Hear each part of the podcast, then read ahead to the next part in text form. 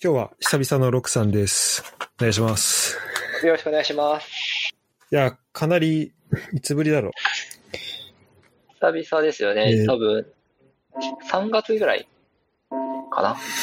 う。あ、そうですね。なんでちょうどコロナ前ぐらいってことか。そうです、そうです。うん確かになんか、その日になんか、ちょっと聞き返したら、多分その日に天皇杯を、天皇杯じゃないな。ナビスコ見に行こうと思ってたんだけど、ああの、中止になっちゃったみたいなことを話してた気がしますね。ああ、はいはいはいはいはい。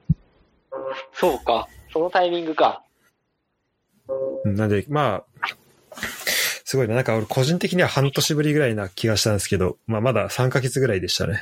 いや、僕も結構それぐらいの感覚でした。うん。やっぱ、この3ヶ月は長く感じますね。いや、長かったっすね。うん。まあ、ようやくこうサッカーとかも戻ってきた、生活に戻ってきたんで、いや、戻ってきますね。全然実感ないですけど。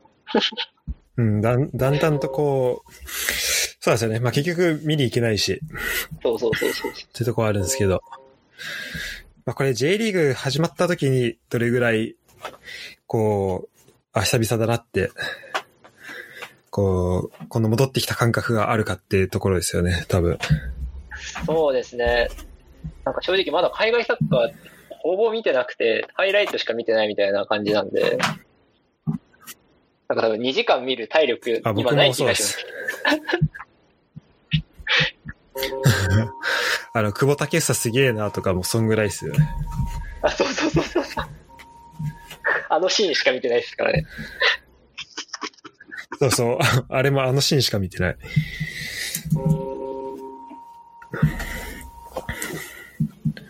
で、まあ今日のラインナップとしては、まあロクさんと一緒なんで、まあこう、サッカーの話をできたらいいなと思うんですけど、はい。サッカーの話メインで。えっと、4つあって、えっと、音楽とスポーツ、複雑系と学際性、インポスターシンドロームと、あと、ラジオ、ラジオやってる同士の話とうん、いう感じです。はい。まず、どっから行きますかね？まあなんか軽めので言うと、ラジオやってる2人とかですかね。うん、まあそうですね。これだいぶ軽いですね。超軽い。うん。気軽に喋れそうな。あの、まあ、よく、きあの、聞いてますよ。というか、あと、ロクさんは、サカログっていう、えー、まだ、ツイキャス？ラジオや,、やられてますよね。やってます。簡単に紹介していただいてもいいですか？はい。えっと、2週に1回、ツイキャスで配信をしていて、えっと、サンスポの記者の村田くんと2人で、えー喋ってます。で、どういう内容かっうん。ていうと、まあなんかサカログっていう、まあログはあの、英語のログ、記録とかの意味のログから取ってきてるんですけど、うんうん。なんでできるだけこう、なんですかね。まあ、最近あったことを、あのー喋って記録していこうみたいな意図で、できるだけ時事性の高いものを、高いテーマを取り上げて喋ってます。で、たまに、うん。とはいえなんかコロナ期にコロナの話ばっかりしてもこうめいっちゃうので、あの、読書会をしたり、あの、なんか、タイムリーじゃないけど喋りたいことも喋ったりもしててはい。るんですけど、まあ、J リーグが再開したらできるだけこううん J リーグの方を取り上げていこうと思ってます。なるほど。なんか、多分始めたタイミングが、もうリ、試合が ほぼほぼなかった時じゃないですか。そうですね。なんでこう、あの、聞いてて、なんだろう、サカログは結構その、で、内容は結構面白いんですよね、その、まあ、なんだろう、 cultural、cultural study とかとちょっと絡めた話とか、はいなんかちょっと、パッと見、なんか、サッカーとはなんか直接関わらなそうと思うんだけど、でも話聞いてると、あ、そういうか、つながり方あるのかっていうのが、まあいろいろ聞けて、すごい楽しいんですよね。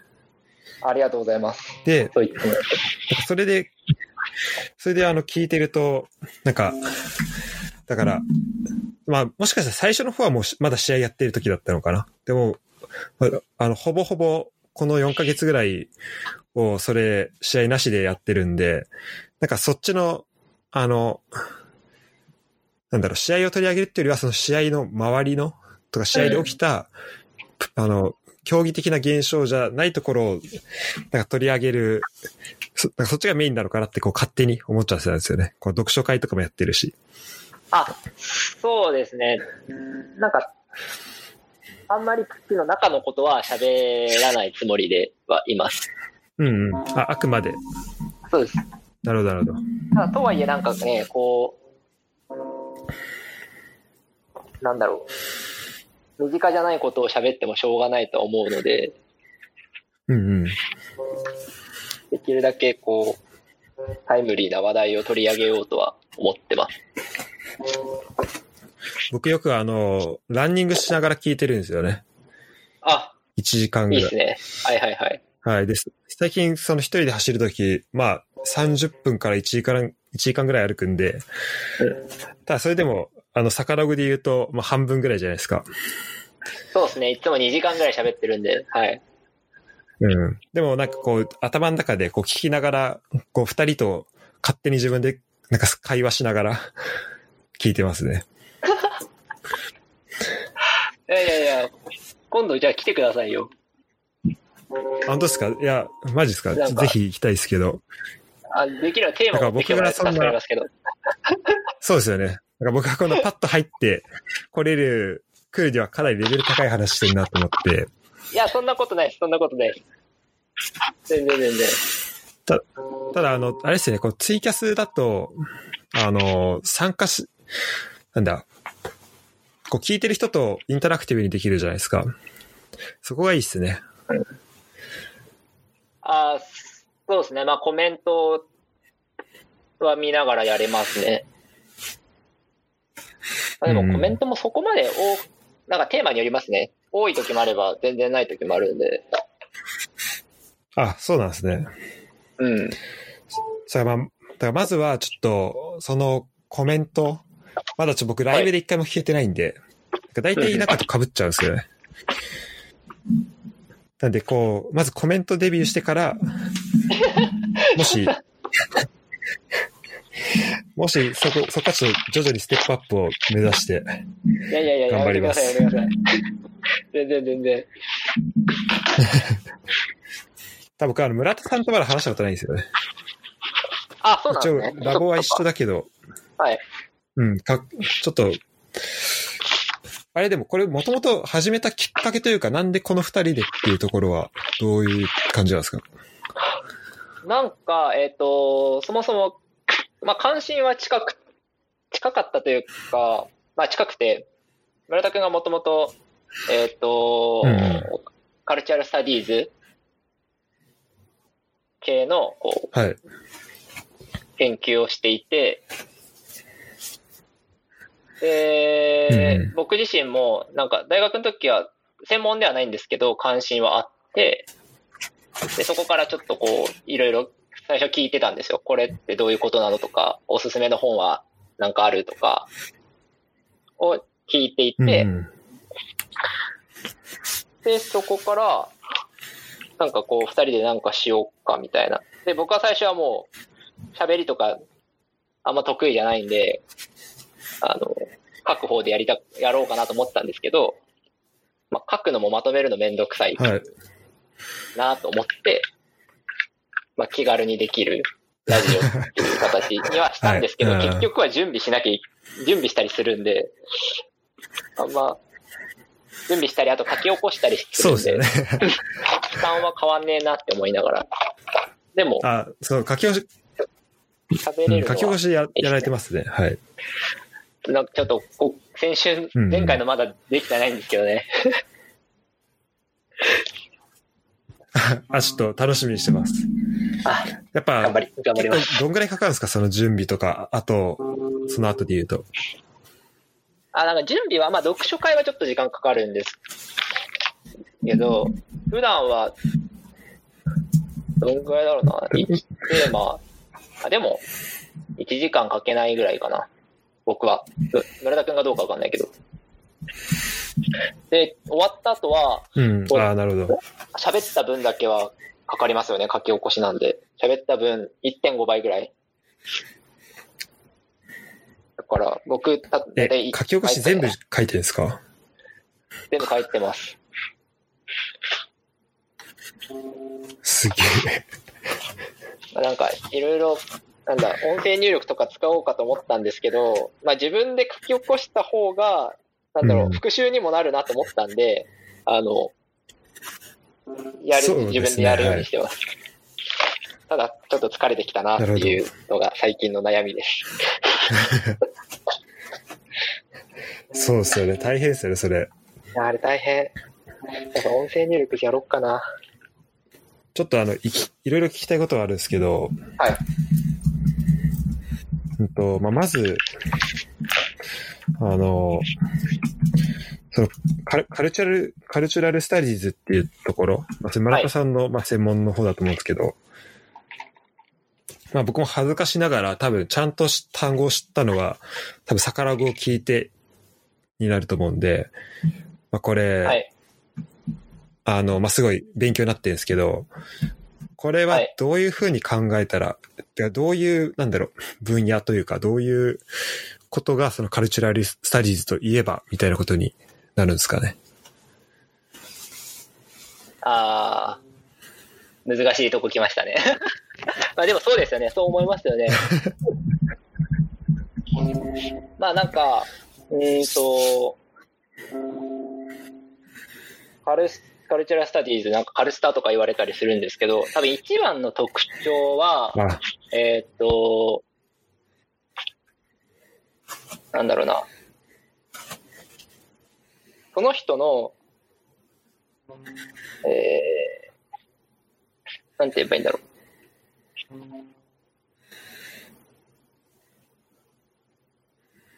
う。えー、あ、その人のなんか主観も含めて研究を行うっていうところが、うん。多分一番の特徴。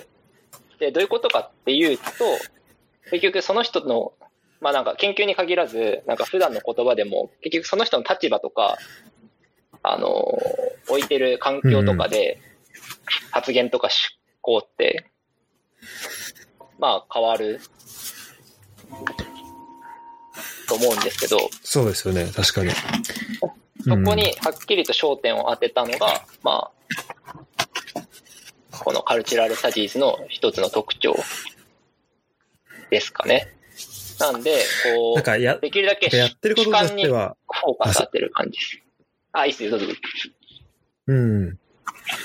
やってることとしては、えっと、例えば、まあ、サッカーと、サッカーを使ったカルチュラルスタディーズのやつなんか、小笠原先生のやつを多分、サカログで話してて、はい。その中論文読んだらめっちゃ面白くて、はいはいはいはい、はい。で、あ、こういうのが、あ、こういうことかみたいな、なったんですけど、やっぱその、だから何かを通して、えっ、と、どっかの国の文化だったり、その、まあ、そのコミュニティの文化だったりとかを学んでいくのがカルチュラルスタディーズっていう感じなんですかね。あ、でもそうですね、そので、そこに、まあ、主観が入ってくると。見方も含めてみたいな。だから客観的に物事を見るだけじゃなくて、そもそもその人たちがどういうこう視点でその文化を見ていたのかとか、そこも含めて研究するみたいなのが特徴ですね。だから実際にどう捉えてたのかとか。面白いですね。ちょっと。いや、面白いですよ。面白いです。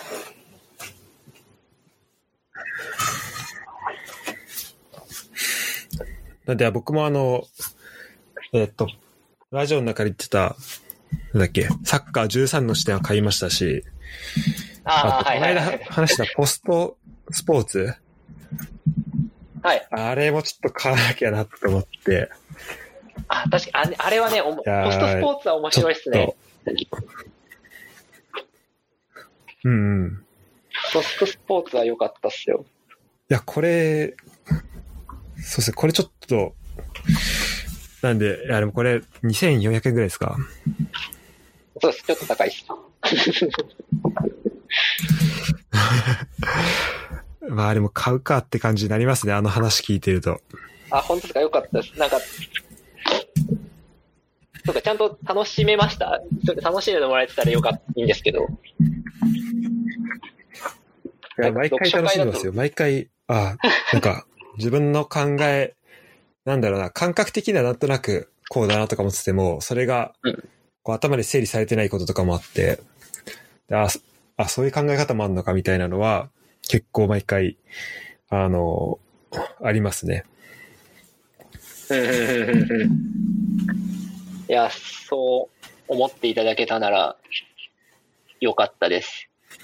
なんか、うん読書会の時、どうしても話がややこしくなっちゃって、で、それもうまく伝えられてないなと思いつつやってるんで、受け手の人がどう感じてるかは、いつも気にしてます。あとなんかお二人ともめっちゃ準備してるのがすごいなと思いますね。なんかスライド作ってるじゃないですか。一応作ってますね。いや、てか、僕あの、ランニングしながらなんで、まあ見れてはないんですけど、いや、めっちゃ頑張ってんだなと思って、てかめっちゃ準備してんなと思って、あの、見習わなきゃなと思ってます、いつも。いやいやいや、読書会だけです、あんなに準備するのは。それ以外の時はもう、なんか参考になりそうな記事だけとりあえず用意しておいて、あとはもうそれを見ながら喋ってます。うんうん。まあ話しながら、そうです。そうすれます。うん。あの、なんだっけな、村田さんが言ってた、なんか多分ぜ、そのポストスポーツの話だと思うんですけど、なんかあの、はいコンビニ人間のす、あの、著者の方が書いた、あ、言ったことで、なんか、うんそのマジョリティがうんマイノリティを取り込むことによって、えっ、と、マイノリティを使っ、なんか利用してする構図ができてしまうみたいな。なんかそんな感じのことを、なんか言ってたと思うんですけど、あ、なんかその考え方とかは、なんかまあ、それ、だから、じゃあ今僕らが、その、何をしなきゃいけないとか、その行動につながる、まあ、どうつながるかは別として、あ、確かにそういう考え方も必要だなと思って、で、やっぱそういうのは、このカルチュラルスタディーズとか、まあそういう目線じゃないと多分出てこない話なのかなと思って、すごいあの、楽しんでますね。ああ、でも確かになんかカルスタはそういう視点は持ってると思います。なんかこう、その人の立場とかも含めて考えるんで、どうしても政治的な話とか、あとは、なんだ、社会構図みたいな、だから、資本家と労働者とかいう構図とか、それこそまあマジョリティとママイノリティみたいな構図とかを、も含めてこう、文化を見ていこうっていう考え方なんで、なんでそこのこう、マジョリティとマイノリティの力関係とかは、多分すごく意識してると、特にまあ村田くんは意識してるんじゃないかなって思います。確かに、あの、気になったのが、その、あの、紹介とか、しあの、著者の考え方を紹介するときに、絶対、はい絶対かわかんないですけど、こう、その人がどういう立場なのかっていううん。のは、まずなんか前提として結構言ってるなっていう気はしますね。うんそこは、やっぱりその、それは、なんだろう、主観が絶対入ってくるから、そこを考えるのはやっぱ大事なんですね。ああ、確かにそうかも。でもそうかもしんない。言われてみると。うん。うん。で、多分、うん。そういう意識はちょっとはあるんじゃないですかね。なるほど、なるほど。あと、あの、まあだからそんな感じですごい楽しんでるんですけど、はい。ちょっと一個だけ、あの、はい。まあこれ全然、あの、てかつ、あの、まあ環境というか、ツイキャスの問題なんですけど、はい。はいはい。あの、まあ、2時間半ぐらい、2時間ぐらいのやつをこうぶつ切りでやってると、はい。なんか途中まで聞いた後に、その次、はい続き聞こうとししたらなんか 最初に戻ってたりするんですよね。で、なんかこんだけ面白い内容だから、なんかポッドキャストとか出したら絶対に聞きやすいのになとか思いながら、はいはいはいはい、あの超はい。余計なお世話ですけど、いや、あの、聞いてそのごましたね。指摘はごもっともだと思いますよ。いや、あの、そうです、そうです。あれってあの、音声だいけ、音声だけ出してきたりとかってできないんですかね？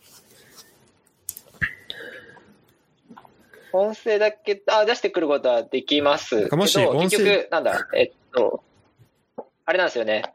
切れた状態でしか落とせないんで、まあ、くっつければいいのか。うん。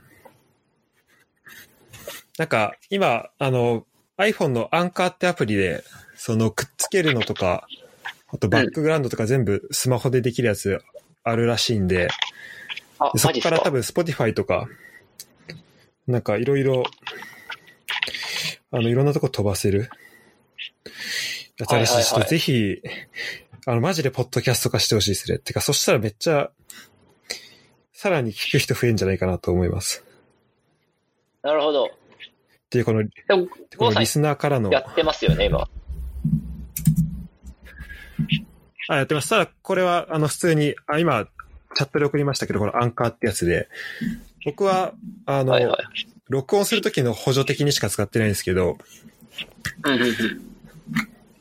あの、多分、その、ふサカログがいいのって、こう、あの、ストリーミングやりながら、こう、聞いてる人との、なんか、インタラクションがあるのがいいと思うんで、まあ、それは、それで残しながら、こう、はい過去動画、過去音声聞くときはちょっと、それで聞けたらいいなとか思ってます。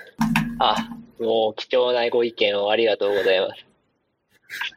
確かにそこで分けちゃってもいいのか。そうですよね。ツイキャスね、アーカイブ、そんな聞きやすくないですもんね。再生アプリも、なんか最低限しかないし。うんうん。あれってアプリからだと多分、あれってアプリから過去のやつって見れます？なんか僕いつもスマホのあのサファリからしか聞き方わかんなくて、そっからしか見れてないんですけど。サファリから見てるな。そうですね。そうですよ。なんか過去のやつ多分結構そんな感じですよね。確かに。あ、でも、一応、なん、あれです。あのーツイキャスの緑の方、ビューアーのアプリの方なら、はい一応過去のも見れたと思うんで、あ、そそうなんですね。てるへー人もいるのかなとは思ってますけど、まあでも、どっちにしろ、なんかそっちも聞きやすくはないと思うんで、いや、ちょっとそれうんまは、あ、かそれが。少なくとも、いや、そうですね、ちょっと、ポッドキャスト化してくれたら、泣いて喜びますね。多分あの、倍速とかでも聞けるんで、多分もう一周するぐらい、はい、して聞くと思います。はい。あ、確かに。いや、倍速できるの大きいっすよね。ラジオとかって。うんうん。そうなんですよね。け、け、結構やっぱ、あとまあどうしても時間長くなるじゃないですか。そうなった時に、こう、まあ倍速とかで聞けると、なんかランニングしながら聞く、僕としてはすごいありがたいですね。そっか、Spotify にも上げられるんですね。そうなんですよ。Spotify、なもうほぼそのアプリ1個で結構何でもできちゃうらしくて、はいはいはい。はい、おすすめです。あ、ありがとうございます。ちょっとこれは、ちょっとやります。はい、やってください。お願いします。はい。やった。やったー、助かる。な。なんか、ポッドキャストの話戻るんですけど、はいはいはい。てかその、やってる人、やってる同士って話戻るんですけど、うん。こう、やりがいとか、あと反省点みたいなのって、今んとこ、今んとこ何回ぐらいやってましたっけ？今ね、前回で9その中で回です。どうですか？ああ、9回。うん。あ、はい。なんか、そこは普通に郷さんにも聞きたいですけど、まあ僕の感想としては、うーんと、え、やりがいは結構あります。なんかやる意味はあって、一番大きいのは、あの、うん。さっき準備はしてるとは言ったものの、こう強制的にアウトプットしなきゃいけないみたいなのが大きいです。うんそれは、なんか2週間に1回必ず来るっていう意味でもそうですし、あの、村田くんの喋ってる中で即興でこう口に出さなきゃいけないってところで、あの、強制的に頭の中に考えてるものを出せる場として、すごくいいと思ってます。なんかどうしても普段、物書く方が好きなので、なんか考え込んじゃうんですよね。書く、物書くときに。で、筆が止まっちゃうっていうのがよくあるんで、そういった意味でも、こう、とにかく一旦口に出さなきゃいけないみたいなプレッシャーは、あの、心地いいです。で、多分反省は多分その逆で、なるほど。ちょっと普段と違う。うん。はい、そうそうそうそう。で、反省はその逆で思ったものをこう、なんだろう、考えが浅いまま喋っちゃってるんで、あの、書き起こしの時とかに、ああ、これ絶対違ったなとか思いながら書き起こすっていう なるほど。そういった意味での反省もできるんですね。ああ、そういった意味での反省ばっかりですね。そうそうそう。あ本当はなんか、でもそのサイクルをずっと繰り返してたらめっちゃいいですね。いやー、いいと思ってますけど、まだなんか、なんだろう。もやもやしたままやってますよ。あ、そうなんですね。うん。うん。どうですか？郷さんはどうですか ?30 回目ぐらい、今。あの、一応、この番号的には、はい。えっと、今回がシャシャープ40なんで40回なんですよ。うわ。すげえ。ただ、そその1回で、なんか、えっと、複数回撮ったりとか、2、3本撮りとかすることがあるんで、ああ、なるほど。で、それを、あの、例えば1のはいはいはい1とか1の2とかにやってるんで、多分全体だともう50、この間ちょうど50いったんで、50いくつとかにはなってるんですよね。お、すごい。で、えっと、そう、で、ちょうど本当あの、ロクさんとこの間やった時ぐらいまでは、が、えっと、3ヶ月前でまだ14回とかあったんですよ。シャープ14。で、そこからここまでではいはいはい。26回、3ヶ月でやってるんで、まあそこそこのペースでだ出してるというか、まあ僕はただ暇なだけなんですけど、あのうん、いやいやいや。なんだろうな。まあやりがいってところで言うと、あの、本当その、前やった時ぐらいは、まあ、とりあえず聞いてる人、そんないないと思うけど、なんか誰かに届けばいいなとか、自分の考えを後から振り返れればいいかなぐらいでやってて、で、なんかそれでやってると、まあ僕はいいんですけど、なんか相手がそれで楽しいのかなとか、まあ思っちゃったりはしてたんですよね。ただなんか最近結構その、まあ、最近なんか地元の人と撮ること多いんですけど、まあ、地元だったりとか、あと、まあ大学の友達とかと撮ったりとか、結構いろんな人と撮るようになったら、その撮った人が聞いてくれて、てか撮った人が自分の撮ったエピソードをなんか他の人に紹介してくれて、で、その紹介を受けた人がまた聞いてくれて、で、なんかそこからまた、あ、今度出たいみたいな、なんか、あの、出演したいって言ってくれる人も出てくれたりして、なんかそのいい、なんか連鎖というか、それはどんどんできるようになってたんで、うんまあなんかす、だんだんこう、最近になって、ポッドキャスト楽しくなってきたなっていう感じは、あの、してますね。ああ、でもそれで言うと毎回違う人と喋ってるのすごいですね。そうですね、結構、まあいろんな人と、あの、まあ、もちろん多い少ないはあるんですけど、人によって。まあでもはいはい結構いろんな人と話すようにはしてて、できできるだけいろんな人と話すことで、まあ最初は、まあある意味、こう、いろんな人に広めるっていう、まあ戦略的な意味合いも、まあ多少あるんですけど、ただそれ以上にこういろんな人の話を聞きたいなっていうのがあるんで、うん。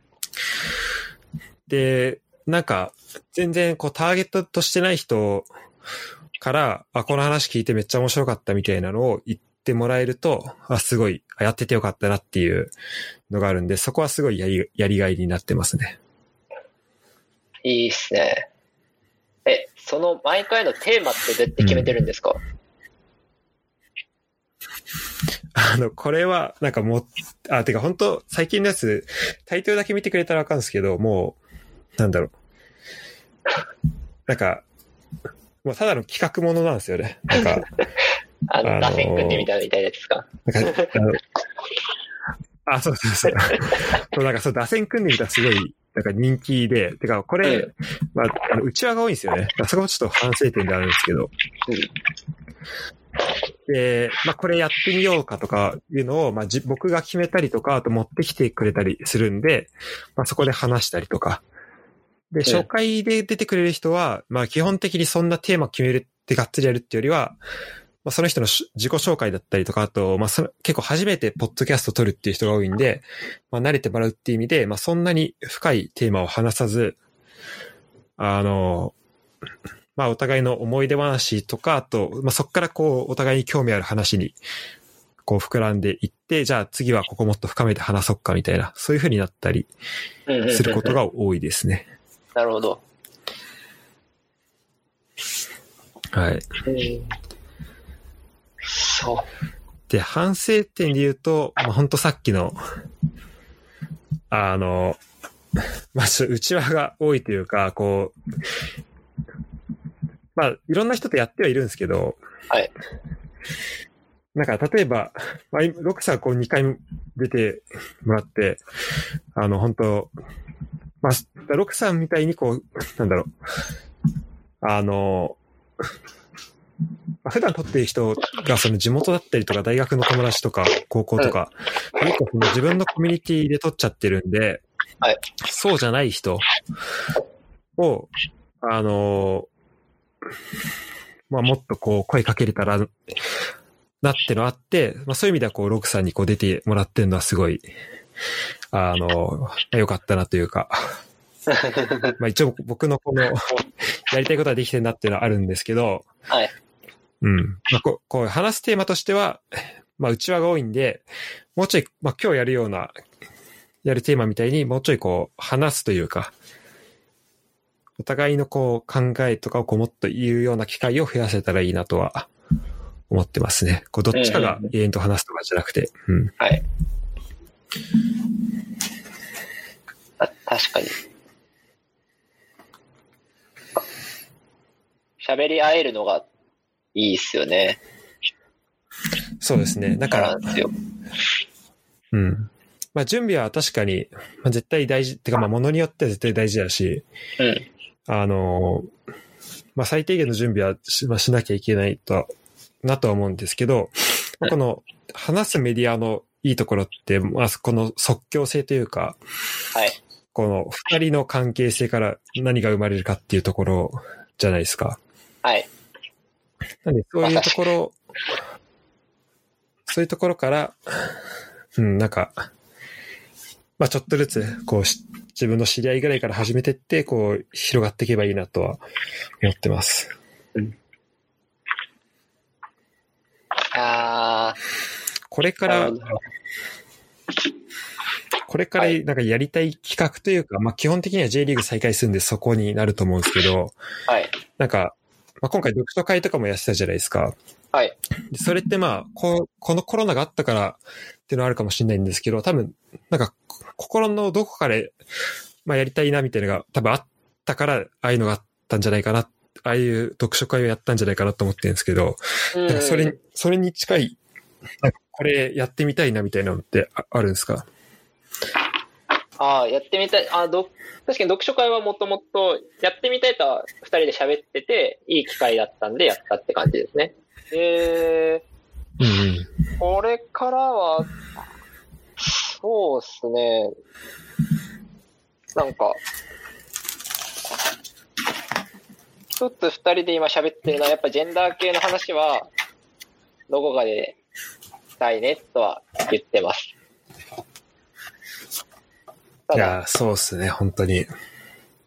ただ、まあ、準備が、準備というか、なんか勉強が全然足りないので、二人とも。うんうん。まあ今勉強中ですって感じですね。とこは。なるほど。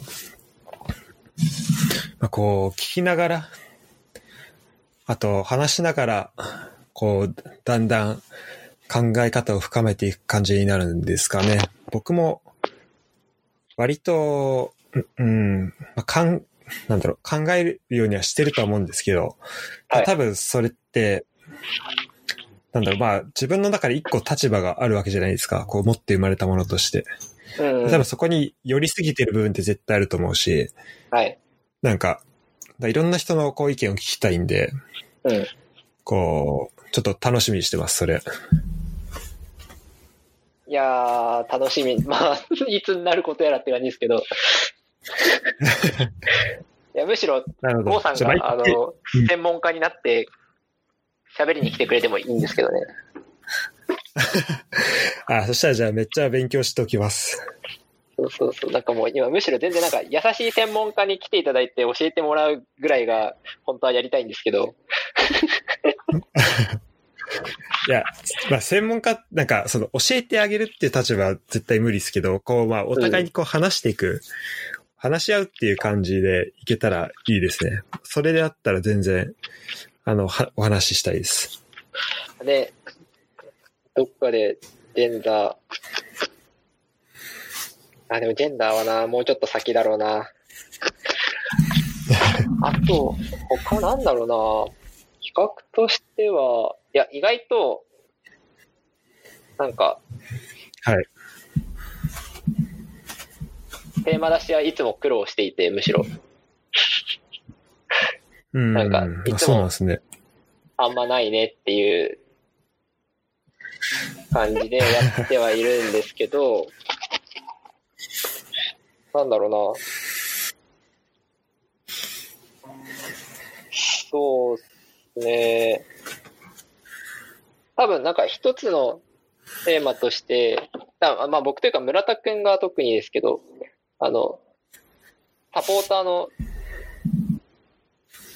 話は多分下が興味があって、まあ僕もありますけど、まあそれ以上に村田くんが興味あって、だからそれが今ちょっと封じられちゃってる部分があるんで、まあそうですね、こう、すあの、すうん。だからなんか再開したら多分ゴール裏の話とかをきっとしてくれるんだろうなって思ってます。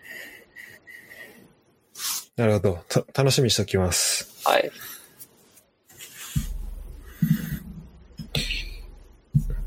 じゃあ一旦、ポッドキャストの話こんな感じにしておきますか。はい。じゃあ次、いきますか。うん、ちょっと、ごめんなさい、今日ちょっと僕が最初手こずったんで、時間があんまりなくなっちゃったと思うんで。あの、後ろは僕大丈夫なんで、あ、本当ですか？はい。あ、それならもう全然よかった。うん。あ、じゃあもう一個だけ聞いていいですか？あ、全然いいですよ。あ、てかまあ聞きたいことというか、なんかパッと思っただけなんですけど、その、はい。まあ大体2時間ぐらい撮ってるじゃないですか。やっぱこう話足りないなみたいな感じで終わりますか？その終わるときって。あー、終わりますね。何やかんや終わったみたいな。いや、うん。喋り足りなかったなっていうのがほとんどです。あ、やっぱそうなんですね。うん。それはこう用意してきたものを出し切れなかったっていう感じなのか、こう頭の中にあったものを、こう、うまく言葉にできてないとか、まあいろいろあると思うんですけど。あ、まあ、いろいろありますけど、でも今言ったその頭の中にあるけど、こう言語ができないなっていうのは一つ大きいですね。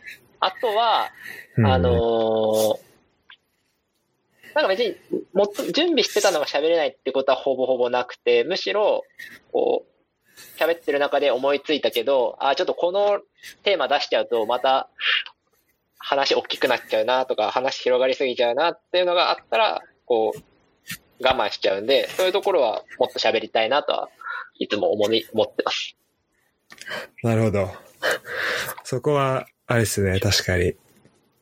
まあ何を気にす気にするかだと思うんですけど、うん。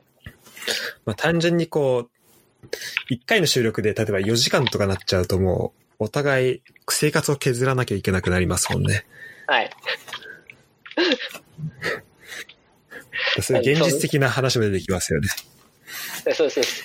さすがに、それはやりすぎなんで、まあ、やりすぎだし、まあ、聞いてる方もね、さすがにきついと思いますし。そう、4時間だとさすがにこう、ブラウザから聞くのやっぱ大変なんで。うん。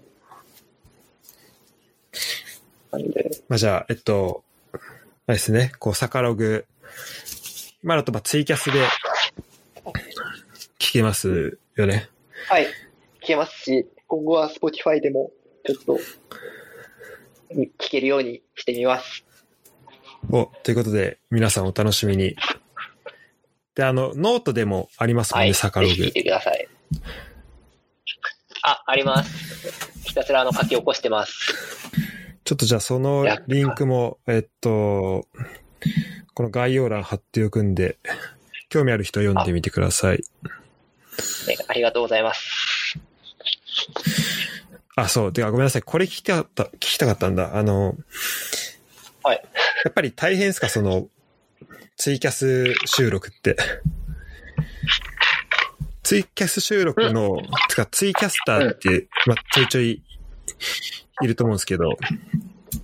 こうツイキャス、ツイキャスター的には、あの、他の、なんだろう、ストリーミングの手段とかじゃなくてツイキャスにした理由みたいなのあるんですか？いや、正直あの、他比べて、なんかいろんなものを見比べて選んだわけではなくて、あの、ツイッターやってるからツイキャスみたいな、そんな簡単な安易な考えです。なるほど、なるほど。そこが一番こう来てくれるのかなと思ってやりましたね。なん大で、変ですかやっぱり、ツイキャス。まあ正直なんかさい、なんかそんな、なんだろう、ややこしいこ、難しいことをしようとしてるわけじゃないんで、別に機能的にはまあ基本的には。そこまで不満に思ってないのと、あとは、なんだ、コメントをツイッターにも同時に投稿できるので、その機能は便利だなと思ってやってますね。うん確かにそうですね。やっぱり30分で終わっ、一旦終わっちゃう。まあコインがあれば別ですけど、30分で途切れちゃうのは、ちょっと不満なんで、どうしようかなって思ってるところです。なるほど。まあ、確かにうん、基本的には、まあ、ツイッターとの連動はめちゃめちゃいいですもんね。うんうん、はい。ただね、ありがとなんか、だかうございますら全然おすすめのがあればあ、変える、はい変えますよ。でもなんか、まあ今、あの、先ほど話してたその、まあ、ツイキャスでライブでは撮って、で、その撮ったやつを後から、あの、まあアンカーとかそういうの使って流すっていうのが、まあいいんじゃないかなっていう気はしますね。そうですね、僕も今それ聞いていいと思ったんで、それかな、とりあえず。まあ、うんいろいろ試そう。あなんかわかんないことだったら聞きます。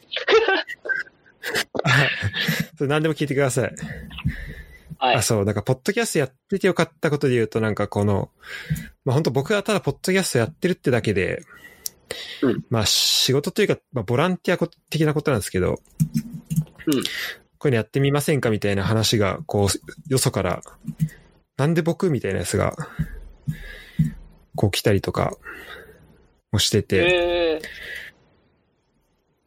で多分こう、じ、あの、近いうちにラボ内でもこう、紹介あると思うんですけど、ー、うん。なんかそういうこともあったんで、まあそういうね、こう、自分が全く意図してなかったところに繋がるのはやっぱり面白いですよね。あ、そうなんですね。え、それは、あれなんですか？なんか喋ってる内容に関してなのか、そもそもこう、ポッドキャストをやってるっていうところに、ああ、のそれはもう完璧にポッドキャストやってるっていうところだけですね。え多分話を、話聞いてんのかな？多分聞いてないと思うんですけど、ほぼほぼ。うん。なんか僕やってるっていう話を聞いて、こう、まあ聞いてくれ、そのお話が来たというか、そういうのあったんで、へえ、いいっすね、それ。うん。まあこういうち経験を積みながらちょっとずつこう、あの、やっていきたい、広げていきたいですね。まああの、今回のその、ポッドキャストもそうだし、あと、ま、いつもやってるエピソードも大体そうなんですけど、まあ、結構この、まあ、目的がないわけじゃないんですけど、まあ、一個のテーマに沿って、本当ま、お互い、こう、対話形式というか、もう、お互い言いたいことをその場で思いついたことをポンポン言い合う感じだったんですけど、この間のはどっちかというと、まあ、ある程度言いたいことがあって、それをいかにこう、時間、時間を決めといて、いかにそこの、に収まるように言うかとか、いかに伝わりやすく言うかみたいなところだったんで、こう、普段と全然スタイルが違って、それは大変というか、いい経験になりましたね。うんうんうんうん。あー、時間、ちゃんと決まってるときついな。いつも喋ってたらもう時間経ってたみたいな、ような感覚なんで、うんうん。こう大変そうど。れぐらい広げるのかとか、そうですよね。だここ、聞いてて一応広げたいところはあるんですけど、なんかその、中途半端に、なんかこう広げるべきか、そうじゃないかってところですごい、悩みますね、いつも。だそれはこう僕自分のポッドキャストではない経験なんで、よかったですね。あ、いいっすね、それ。なるほど、そうやって広がりもあるってことですね。そうですね。えっと、そしたら、ごめんなさい。そろそろやっと行きますか、次に。はい。もう、もうこんな時間。もう時間管理がね、甘々ですね。そうそうそうそう。どう、オープニングというか1個目で50分ぐらい使いましたね。あれ、てか、ロクさん普通に仕事っすよね。明日とか。あ、まあ普通に、あ、でも仕事ですけど、全然在宅勤務なんで、うん。あまり気にせず大丈夫です。あ、そうなんですね。はい。あよかったです。OK です。まあ、僕も最近こう寝る時間早いんで、まあそんなにめちゃめちゃ伸びるってことはないと思うんで思うんで、あの、うん安心し、安心してください。OK です。じゃあ何にしましょう？えー、インポスターシンドローム複雑系と学祭か、あと音楽とスポーツってありますけど、どうしましょうかね。ちょっと音楽とスポーツが結構僕の中ではうん重くなりそうなんで、ちょっと先にこれ言っちゃっていいですか？いいっすよ。で、これなんか、今日ちょっと準備してて軽く。はい。で、そしたらこう二つ、二つあるなと思って、こう、まあ音楽とスポーツってとこで、はい。でまあ、一個は、まあ、に、てかまあ、これ、あの、音楽っていうか、まあ、国家なんですよね。あの、今、あの、僕がこう考えたとこで言うと。はい。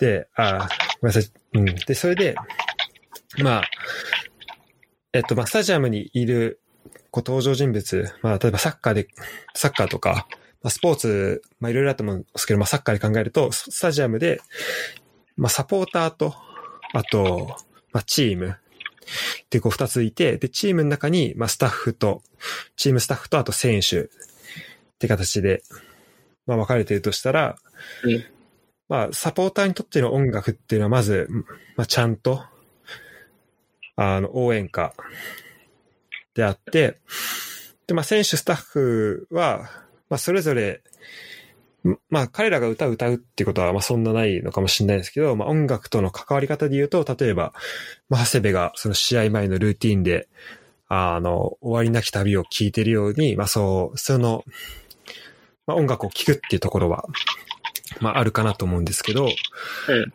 えっと、まあ、サポーターが歌ってるちゃんと、そのチームの人が聞くこともあるし、あと、サポーターが、こう、あの、試合、勝った時に勝利の歌を試合後に歌うことうんがあって、まあそこでこうサポーターとチームの人って、まあ繋がるっていうのは一個あると思うんですよね。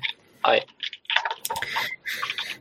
で、まあこれはサポーターとチームつなげるものっていうのもあるし、まあこう一個チームのアイデンティティ的なところにもなると思うんで、なると思ってて、で、僕は、まあその、まあ応援歌だったりとか、その勝利の歌、まあレッツだったら、とか We Are Diamonds とか、っていう歌とかは、まあすごい好きなんですけど、あの、このサポーターと選手とかが一緒に歌ってるものとして、まああと国歌っていうのもあると思うんですよね。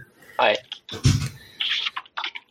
で、この、で、俺なんか、僕、なんか正直これなんでこのテーマ思いついたかちょっと覚えてないんですけど、うん。なんかパッと思って、なんか、僕別に国歌そんなに 思い入れないんですけど、はい。なんか試合前の国歌斉唱は、なんか好きなんですよ。はいはいはい。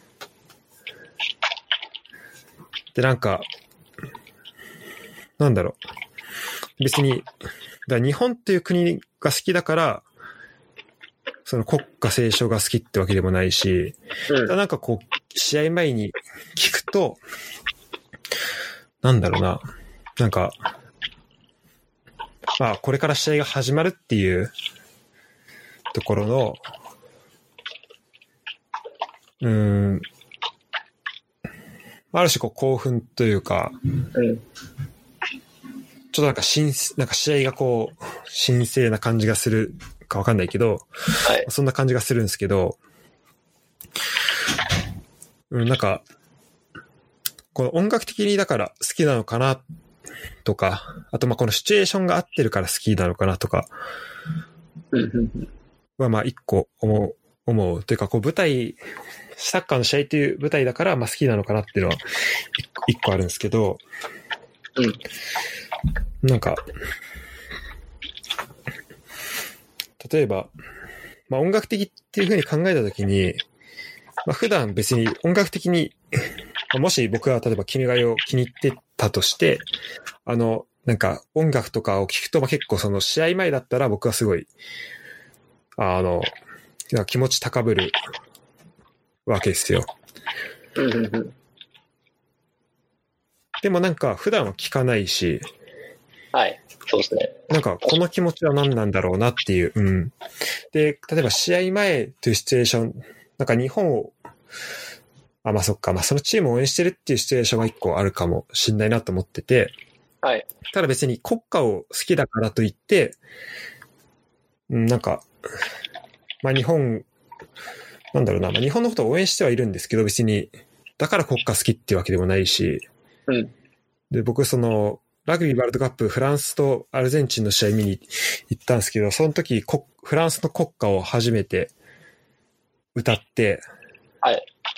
で別にフランスに、まあアイデンティティそんなないなと思ってたんですけど、あ、こフランスの国歌めっちゃいいじゃんと思って、なんかそこ気に入ったのもあったし、はい。なんか、だからこの、なんだろう、まあ、国歌とかあと、まあ、アンセムとか、そのうん大会の、例えば、チャンピオンズリーグのアンセムとか、あれってなんか、どっかに気を使っ、なんか、結構できるだけインターナショナルな感じで、ドイツ語、フランス語、英語とかいろいろ混ざってる歌詞だったと思うんですけど、はい。なんかそういうアンセム好きなんですよね、僕多分。ナショナルアンセムとか、その大会のアンセムとか。で、それは何なんだろうなと思って、なんかこのこ国家の、がなんかこう、まあ今、こん今回ちょっといろいろ調べてはきたんですけど、はい。音楽的にというか、そういうところでなんか、どういう役役割を持ってるもんだろうな、もんなんだろうと思って、ちょっとその辺を、あの、ロクさんと一緒に話せれば、話したいなと思って、今回は持ってきました。あ、すいません。最後の方ちょっとき途切れちゃいましたね。あ、えっと、まあそういう、あの、まあ結構そのロクさん、その音楽、音楽周りのその、ま あこう、ことに詳しいなっていう、あの、印象があるので、まあこのはい、その国家がそのスポ、音楽的にどういう位置づけとか、まあスポーツの中でどう扱われてるかみたいな話はい。を、まあこれは、まあ、僕が持ってきてる話なんで、まあ全然こう、感想というか、こう感じたことっていう感じでいいんですけど、なんかはい話できたらなっていうふうには思ってました。あ、はい。ありがとうございます。確かに面白いっすよね。この観点は。なんか、うん。確かに国家って別に普段聞かないですもんね。そう、普段聞かないですよ。もう、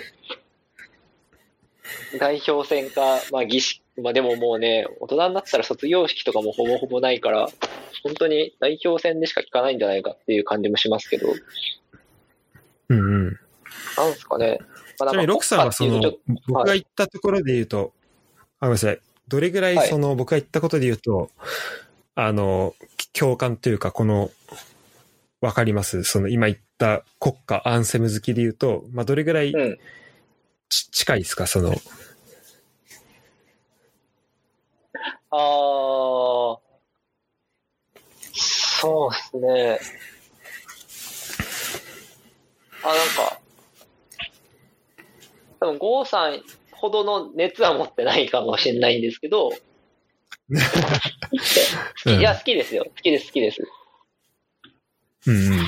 なんか、国歌というよりは、多分試合前のみんなで歌うみたいなことが好きなのかな。正確に言うと。ああ、そうですよね。うんうん。うん。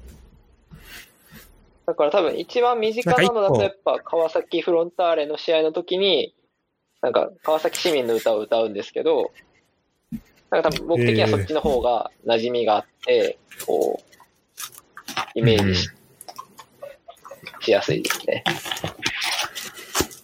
なるほど、なるほど。うん。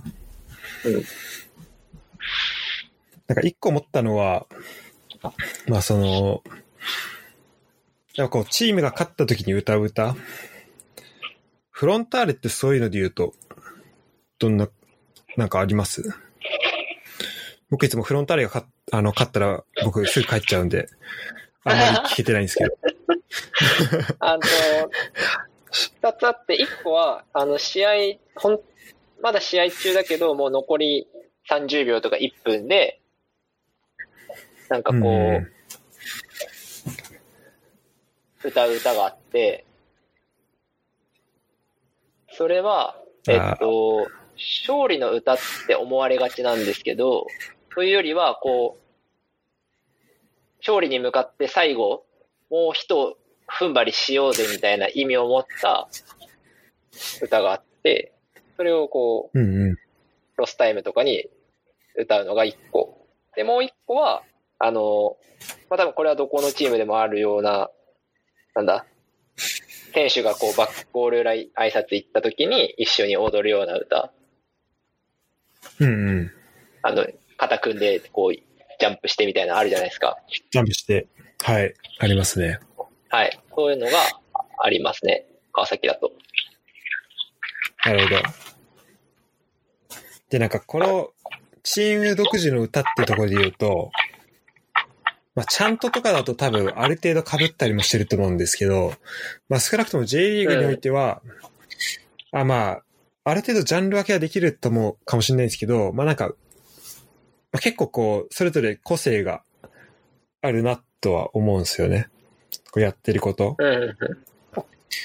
うんまあでもあれか、まあ踊りとかは結構、まあ、そういうのでまあジャンル分けもちろんできると思うんですけど、でまあ、はいととにかくそれやってる時ってなんかかなりその、内と外感がかなりこう、はっきり出るじゃないですか。まあ We Are Diamonds だってもう歌詞からしてそうだし、あと、はい。多分 We Are Let's とか、あれのみんなで歌うやつとかも、うん。もうなんか強烈なこの内同士、はい味方同士での、なんか一体感みたいなのがあって、うん。でそれって大体なんか、例えば強い相手に勝ってて、なんかもう、試合終わりの方とかなった時に、うんもう We Are Let's みんなで歌って、でも本当スタジアム一体となって、こう声がこだまするし、で、それ、こう声出しながらも、聞きながらもなんか、まあ、ある種の気持ちよさ的なのは、うんこう、やってて感じるんですけど、個人的に別にうん国家斉唱で、そのなんか内と外を感じるっていうわけでは別にないんですよね。全く。確かに。なんか。例えば日本代表と韓国代表で試合してて、あの試合前の国歌斉唱で、あ、これ歌ってるから日本人なんだっていう感覚は、なんかあんまない。うん。でなんかそれとかは、まあもしかしたら、まあ、まあ僕一人の感覚なんで、他は持ってる人もいるとは思うんですけど、うんまあ何なんだろうなっていうとこっすね。国家斉唱。あー、何なんですかね、なんか、こう、まあ、試合始まる前の儀式的な意味はありますよね。一つとして。なんかこう、これから。戦うんだみたいな。でもそれにしては君が代って別に奮い立つものでもないし。そう、なんか、そうですよね。あの、フランス国家とかだったらもう、あの、暴君、その、その時の皇帝を倒すためにみんな立ち上がろうみたいな歌なんで、まあこう、まあ、どういう、なんだ、フランスと他の国の立場どうこう、まあ、ともかく、まあこう一緒に戦おうみたいなのはわかるんですけど、まあ、君がやって、まあいわばこう天皇参照の歌というか天皇のまあ歌じゃないですか、多分もともとって。はい。なんかだからそこ、うんなんかそこスポーツでこう聞くっていうか歌うっていうのは、まあ確かにどうなんだろうなというか別にまあそんなに合ってる、まあもともとで言うとそんな合ってるわけではないけど、うん。なんかね、なんか好きなんですよね、この。その雰囲気が単純に好きなだけかもしれないですけど。あ、でもなんか、みんなが、こう、同じ歌を知っていて、歌えるっていうことの、なんか安心感みたいなのがうんうん。あるような、あるように思っていてに、うんうん。なんか、それ多分何でもいいと思うんですよね。極論言えば。別に、あの、星野源の歌でもいいだろうし、スマップでもいいだろうし、何でもいいけど、なんかその場でみんなが歌えるものって、があることが大事なんじゃないかなって今思いました。うん、確かに。そうですね。まあ、それが、えーまあ、J リーグで言えば、それぞれのクラブの歌だし、うん日本代表で言えば、君が代だし、そうそうそうそう確かに日本代表の、ちゃんとで考えたときに、その応援歌、日本代表の、なんか、おー、日本ってあるじゃないですか。はい。あれってまあ、なんだろう。まあ結構その単調とか言って、こう言われたり、なんかちょっと、こう、どうなんみたいに言われることありますけど、うん。まあなんかこうみんなが知ってる歌で、多分あれより有名な、なんかに応援歌って多分ないんじゃないかなというか、この、うん初めて来た人がすぐ歌えるのって、うん。なんかあれぐらいしかないんじゃないかなとかも思ったりするんで、やっぱこう、はい。歌う人がいる限り、こう、みんなで歌えるというか、みんなが知ってる歌っていうのはすごい大事っすよね。そう。すごい。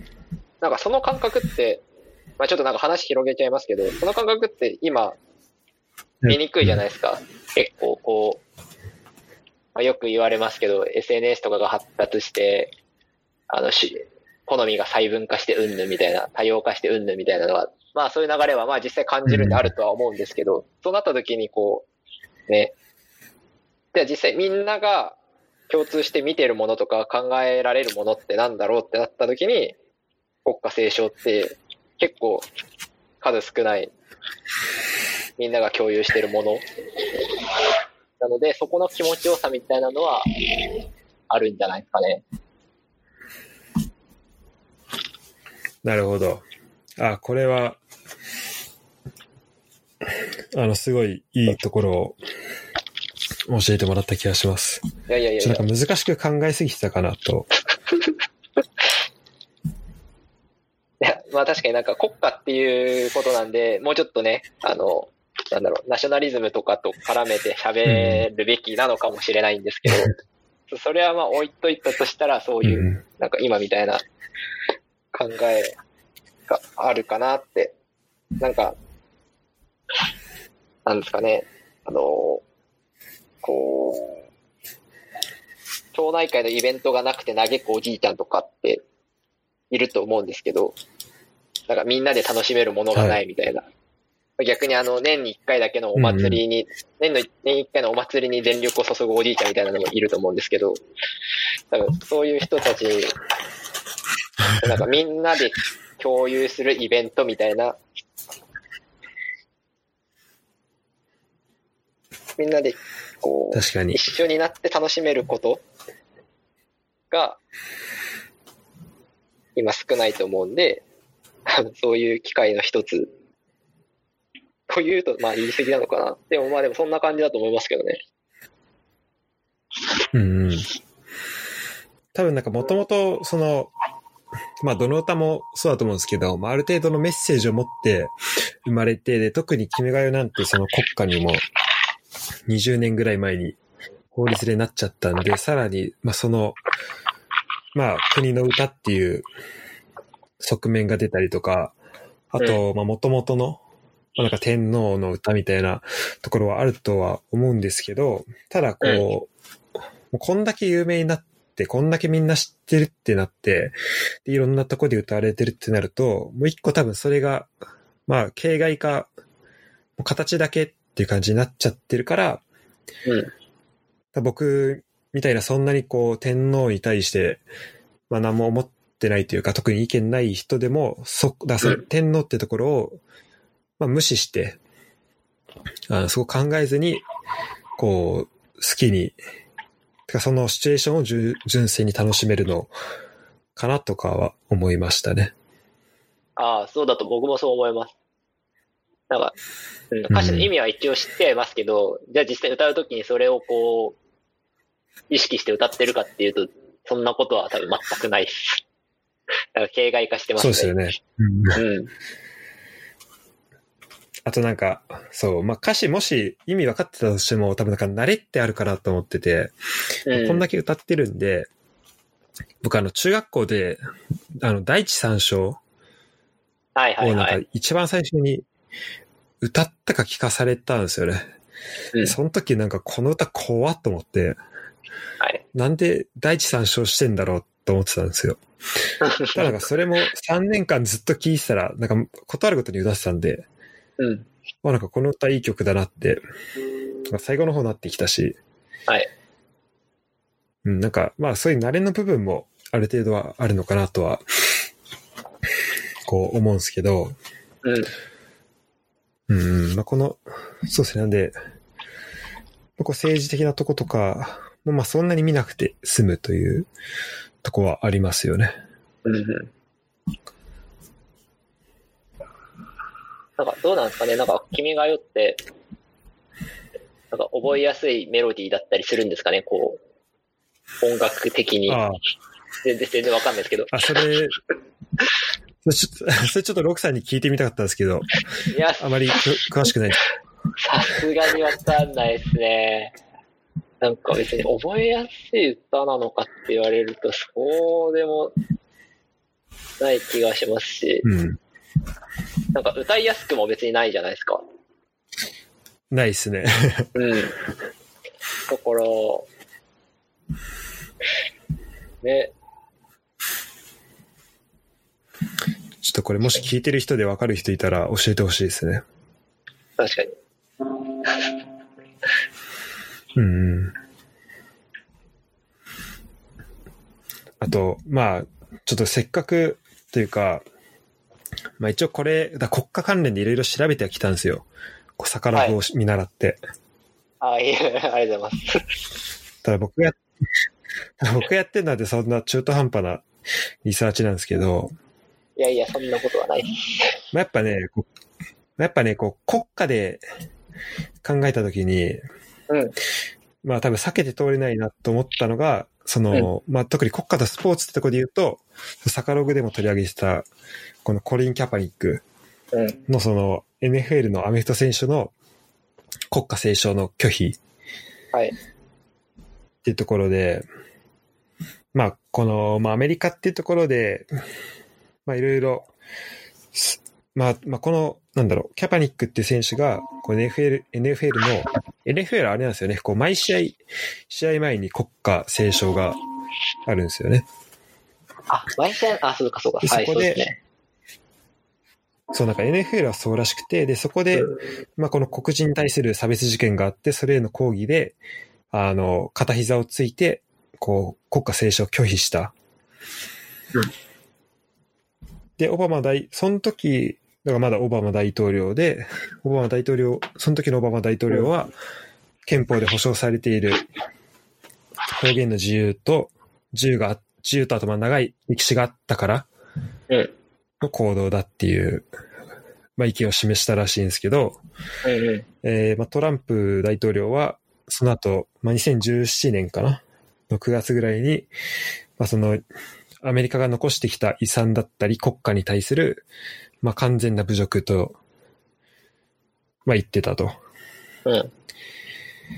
で、その高額の報酬を得る特権を持っているのがその NFL 選手で、うんまあ、そういう選手は、このアメリカ国旗を侮辱するようなことはあってはならないとか、うん。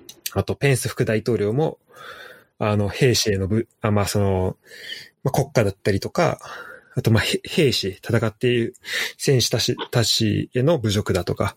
うん。で、まあ、こういうのを受けて、えっと、NFL の最高責任者も、まあ、規律が好ましいっていう声明をクラブに対して、チームに対して送ったりとか。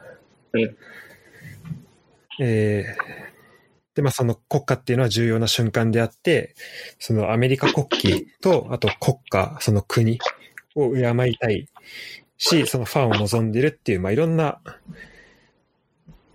まあ、てか、そのオバマ大統領以外は、まあ、今紹介したところで言うと、あの、まあ、その抗議っていうところに対して、うんまあ、ネガティブな意見が多いんですけど、はい。うんと、まあまあ、ちょっと一個ずつ言っていくと、そのトランプ大統領のその遺産に対する完全な侮辱ってコメントあったと思うんですけど、あ、コメントがあって、なんかそれはハフポストの、えーっと、記事で僕見たんで、はい。ちょっと一応リンクだけ、あの、貼っておきますけど、多分これかな。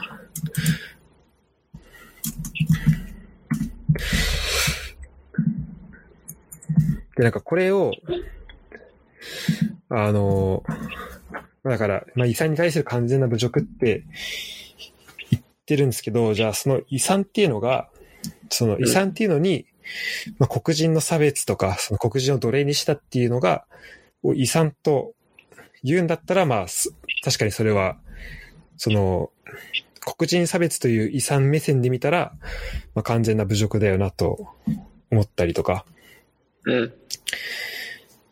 あと、その、まあ、重要、こ国家重要の瞬間で、その、それを、その時間を、侵害するべきでない。あと、ファンもその、国家がちゃんと打たれてることを望んでるっていうのは、まあ、その、なんかどっち、その、まあ、このアメリカの、まあ、マジョリティ側というか、その、今回抗議して、抗議に参加、抗議しなくてもいいんじゃないっていう側に、すごい、なんか立ちすぎてる意見かなと思って、で、そうじゃ、うんでもそうじゃない人が、あの、今回その、キャパニック以外にも、それに、おそれに応じて、あの、同じような抗議をした人はたくさんいたらしくて、まあ、それがそんだけ広がってるっていうところが、まあ、問題なんじゃないかなっていうふうには、まあ思うんですよね。うんうん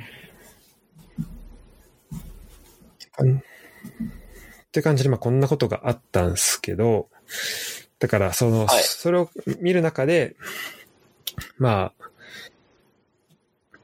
だから、まあ僕からすると、なんか国家って、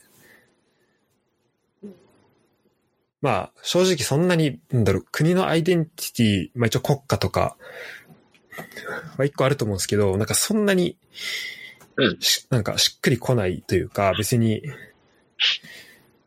なんか、それで、うんなんか、まあ、一個そのプロテストする目的で、まあ、うん、まあ、国歌の時歌わなかった。それでその国歌を侮辱したって、そこにすぐつながるんだなっていうのは一個思ったんですけど、多分はいそれって、の、なんだろう。まあ多分元々のその国家の成り立ちっていうのが多分、この戦し、あの、戦争の時とかにこう国民とかを奮い立たせるとか、多分そういう目的で、あの、歌われてきて、で、そこで実際自由を守るたり、自由を勝ち取ることができて、その自由と自由を守った犠牲を称えるっていう意味での、まあ、国家があると思うんで。あの、まあ、こう、まあ、僕の、まあ、見る見方というか、そこはまだ、まあ、甘いだけかなっていうのは一個あるんですけど、なんか、うん、まあ、国家って、うん、国歌歌わないのって、あそんなに問題になるんだなっていう、うん。というかん、こう、まあ、逆にそのプロテストの手段として使えるんだなっていうふうには思いました。あれですか、なんか、あ、なんか一番最後の、その、そう、講義の方法の一つとしてあるんだなっていうのは僕も、あの、キャパニックのを見て思いました。それが講義になるんだ。で、トランプさんも怒るんだっていう、そこは、あなんかう、んうん。もちろん、なんだろう。なんだ。勉強して知ってはいることだけど、実際に起こったのを見て、あ、本当にそうなんだっていう感覚でした、まず。でう、んうんうん。で、まあ実際ちょっとアメリカの国家がどういう感じでできたとかそういう経緯は、あのー全く知らないんですけど、まあなんかでも日本でも同じようなことは、あの、あるじゃないですか。特に公務員の、が公務員というか学校の先生か。ありましたね。歌わないで問題になるみたいな。うんうん。なんで、多分なんか、そういう感覚は、別にアメリカだからとかっていうわけではないんだろうなって思ってます。うんうん。で、まあなんでこう、そういう争いが起こるのかっていうのは、その、そこが多分国家の持つ意味だと思うんですけど、きっと、なんだろうな。まあ多分よく言えば一体感を表すものであるんだけど、もう一方では、まあ日本で言うと、こうやっぱ天皇にこう身を捧げる的なニュアンスがあるわけで、うんうん。なんでこう、国歌を歌わないってことは、その天皇に忠誠を尽くさないのかみたいな意味を逆に持っちゃっているんだろうなと。っていう。それはありますよね。ことなんですよね、きっと。なんだけど、僕はそこまで思い入れが強くないので、まあなんだろう、実感としては湧かないですね。うんうん。ただやっぱでもそう考える人別になんかは少なくないんですよね、多分ね。うんうんうん。そう、なんか僕もその、スポーツの場とかで歌ったりとか、それ聞くのは好きなんですけど、うん別に、なんか、隣の人が歌ってないからといって、まあじゃあその人はその人の考え方があるし、うんなんかそれを、まあ別に、まあ普通の人はほぼほぼ歌わないで、あの、例えば試合見に行っても、で別にそれ、その隣の人がじゃあなんでお前歌ってないんだよってことにはならないし、うん。ならないから、シアト特にアメリカだったら本当いろんな人種の人がいるんで、なんか別にそれって、そこの表現の仕方って、とか思ってることの違いとかってまあそれぞれあっていいなと思ってたんですけど、うん。うん、まあこれ、なんだろう、まあこれ起きたこと自体まあ4年も前のことなんで、まあそれ今更っていうのもちょっとあるんですけど、うんちょっと意外というか、そういうふうに感じた部分はありましたね。うんうんうんで、まあでもそういう政治のやり方なんでしょうね。うんうんうん。トランプさんに関しては。まあそうですね。うん。うん完璧に。そうそうそうそう。まあそれはやっぱ保守的な、まあ政治のやり方として、結構王道っちゃ王道なんで、うんうん。まあ、やり方としては、多分、なんだろう。まあ、間違ってはいないと思うんですよ。ただ、なんか多分トランプさんの場合、若干問題だなと思うのは、とは言いつ、なんかこう、国家に尽くせみたいなことは言いつつ、でも、なんかあの、なんだっけ、えーっと、君たちは稼いでるんだからみたいな発言だったり、あ、そう、高額な報酬を得る特権が欲しいならとか、あとは逆にその後、キャパニックがこうし、あの、戻る、戻らないっていう話に対して、こう、能力があるなら戻っていいみたいな発言もあったはと思うんですけど、なんかこう。なんか国家に尽くすっていうのと、同時になんか能力があるやつだけは、こう、許してやるみたいな、なんかそういうニュアンスがちょこちょこ出てくるのも、がちょっと、なんだろう、反発を招くというか、ややこしいんだろうなって、トランプさんに関しては思います。なるほど、なるほど。うん。そうですね。で、そうですね。だから、うん。なんかこう、一週間前の記事、CNN の記事なんですけど、はい。なんかそれを見ると、こう、まああるサッカーチームの、このコーチから、ま、なんかの人が、その、アメリカ国歌を、その試合前に歌うっていうのは、どうなんだろうかっていう話をしてて、で、これ、えっと、まあサッカーチームなんで、まあ、あの、MLS、えっと、メジャーリーグサッカーのチームで、多分、まあ、NFL みたいに多分毎試合歌ってるかわかんないんですけど、まあ、少なくともカップ戦の決勝の前とかは歌うことあるみたいで、はい。で、メジャーリーグサッカーって、まあ、本当いろんな国から選手呼んで、なんかすごい、まあ、インターナショナルなリーグなんですけど、まあ、その中で、こう、アメリカ国歌を歌うで、っていうところになんかすごい違和感があるみたいなことを、まあ、この人言ってて、はい。確かにその、まあ、この国家のアイデンティ、国歌を歌うことによる、こう、アイデンティティを、なんか、がどこに行くかみたいな、これ、内と外みたいな話で言うと、うん。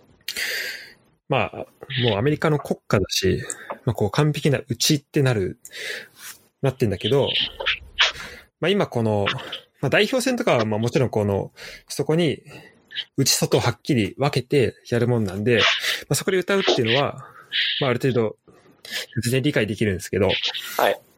このリーグ戦とか、部戦とかこう混じってる中で、あの、アメリカ国家っていう、このアメリカの、アメリカ人の歌もある種、みたいな感じで、まあ、歌うっていうところは、そのどうなんだろうなと思って、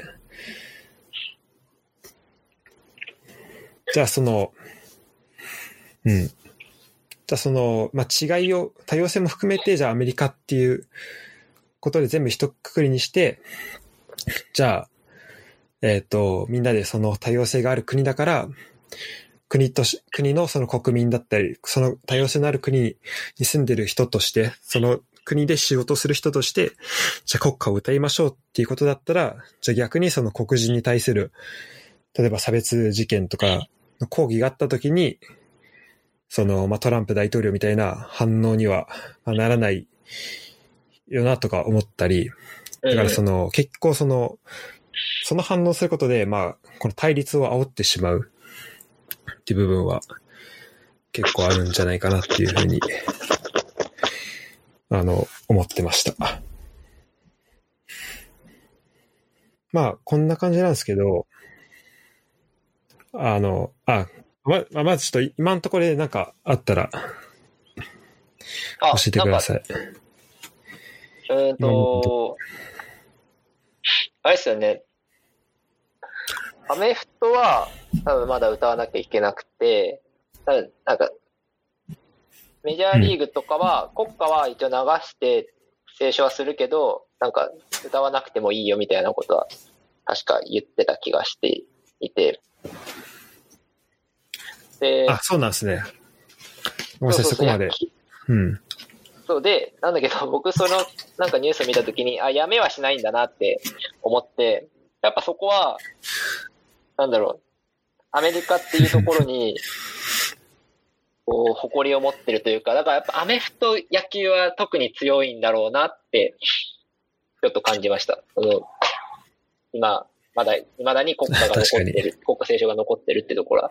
逆に、なんかメジャーリーグサッカーでそういう話題が出たってのは、あ、なんか結構理解できる。腑に落ちますね。うんうんうん。やっぱり、こう、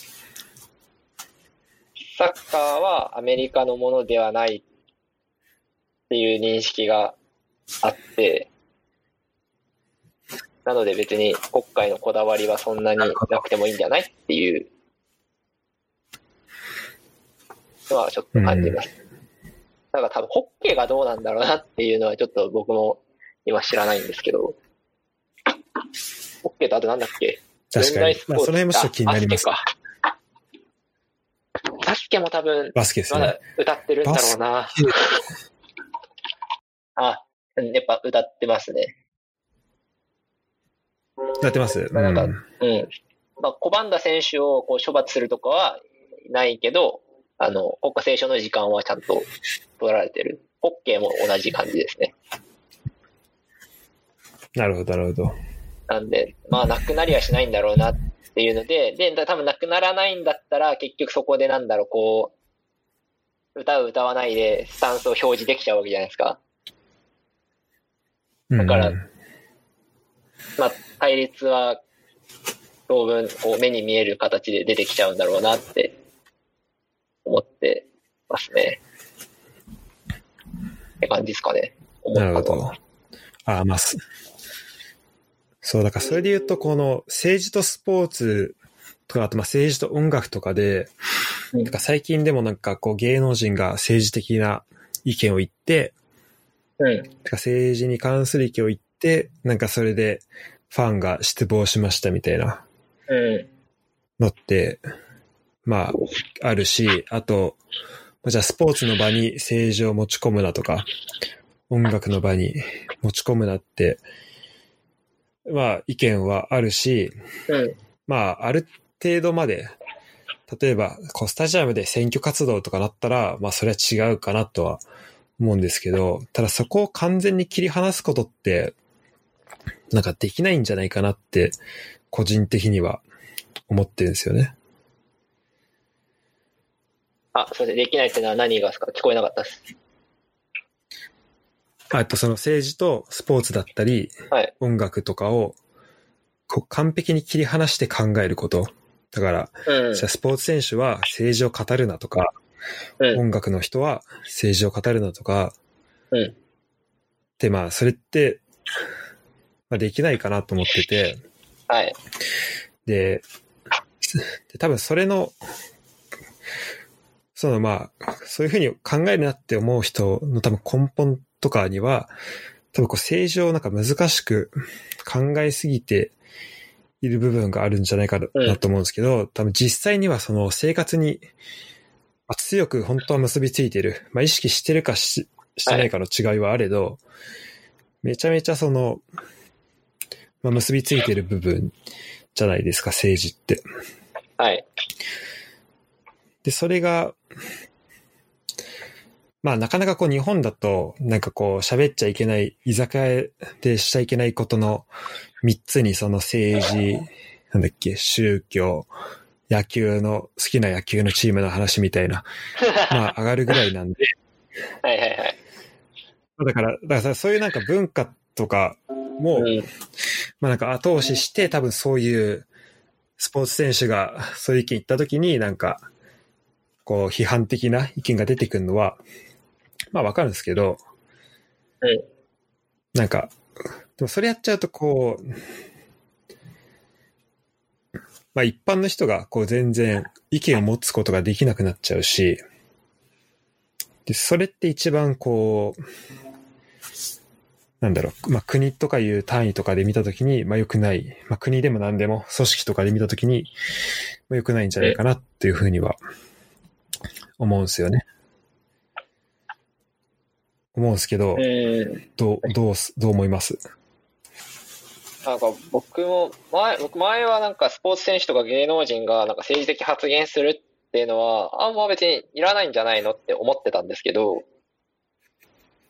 うん。だからそこは切り離して考えようよって思ってたんですけど、なんか、やっぱり、あ、やっぱ切り離せないなーって思うように最近なっていて、で、それの一番のきっかけが、あの、星野源の、うちで踊ろうじゃがあったじゃないですか。あれを安倍さんが使ったっていう。うん。あれを見たときうんになんかこう、まあ、あれ多分一つの政治利用だと思うんですけど、あの、星野源ってこれまで別に政治的なこうスタンス示したりとかはしてなかった。いわゆるなんか重要であったと思うんですけど、だからこそこう利用されちゃううんっていうのを見たときに、なんかある程度はちゃんとスタンスを示しとかないと、特にその芸能人とかスポーツ選手は利用される可能性があるんだろう、あるなと思ったのでうんうん。なんかこう、無関心とか中庸ですっていうのは、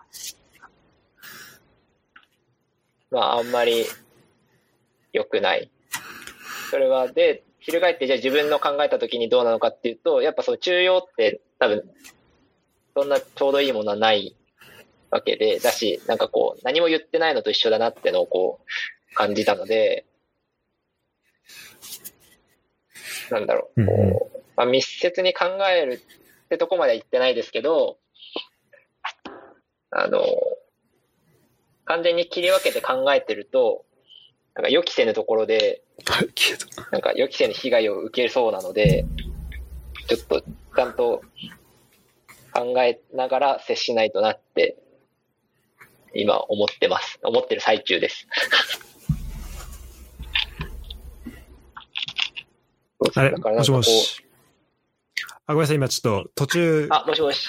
途中からちょっと、あの、聞こえなくなあ、っちゃいまし。た。あの、自分に翻って、考えた時にぐらいから、はい、い言ってもらえると。あ、はいはいはい。なんか自分にこう、落とし込んで考えたときには、もうやっぱこう、政治に無関心だったり発言しないってのは、発言しないってのがなんか割とこう、リスク取ってないなって思ってる節はあったんですけど、発言しないことも、ある意味一つのリスクがあるんだなって、もちろんそれはなんか流されるっていう意味でもそうですし、ちょっと有名人になるとこう政治利用にされるとかもうん。あると思ったので、やっぱこう、政治とスポーツとかは関係してるって改めて考えた上で接していかないと、あの、なんだろう、守りたいものも守れなくなっていくかもしれないなって、ちょっと危機感を最近持ってます。あ、また途切れてます？そうですね。一瞬今、消えましたね。あの、星野源っていうと、その、安倍さんが動画出した後に、なんか、星野源が意見言ったとかって知ってます、それに対して。あ、知らないです。うんうん。だからまあ、そこはそんなに、まあ、コメント出すって感じでもないのか。まあ僕、あの動画に関して言えば、あ、コメントは出、してないかなんだ、安倍さんが、な。はい。うん。あの動画に関して言うと、まあ安倍さんがあそこで、まあすごい、なんだろう、まあ能天気に、ある意味、まあこう、お茶をすすりながら、なんだっけ、っていうのはまあ一個、まあそれでこう、怒る人がいるなっていうのも、まあわかる、わかるし、まあうん。政治利用につながるなっていう部分は、まああるかなとは思うんですけど、まあその、まあ、星野源の、まあ目的というか、っていうと、まあ本当なんかフリー素材的な使い方じゃないですか、あれって。フリー素材として使ってください。っていうところでも、自由に意見を言って、あ、てか、まあ、自由にこの動画を使って、まあ、盛り上げていきましょう、みたいなとこだと思うんで、まあ、で、それを安倍さんが使ったのも多分、星野源が、そんなにこう、自分の立場を明確にしてなかったからこそ、だと思うんですけど、まあだからそれが、はい。まあプラスなのかマイナスなのかっていうところですね、ああとは。で、それで言うと、まあ、なんだろう。まあ、と、うん、まあ、トータルのプラスで、マイナスで言うと、まあ、まあ、その安倍さんの使い方のあの、まあ、あまりこの、うまく、うまい方向にいかなかったっていうのも含めて、別に星野源にそんなマイナスが、まあ、あったわけじゃないのかなとも、まあ、思いますし、ただこう、まあ、それは別として、まあこう、一人、一有名人がちゃんと自分の意見を、まあ、言っておくことは、まあ、まあ、すまあ、少なくとも本人がそれを持っているなら、あの、まあ、有名人だから言わないっていうのは、言わないっていうよりは、まあ、言ってほしいなと、個人的には思いますね。うん。そうですね。だからなんか、なかなか、このタブー的な扱いを、まあ、されるじゃないですか。はい。あ、ごめんなさい、いいっすよ。あ、いやいやいや、そうです。あの、なんかタブーになっちゃうのは良くないよなって今言おうと思いました。うん、あ、じゃあちょうど同じですね。うん。で、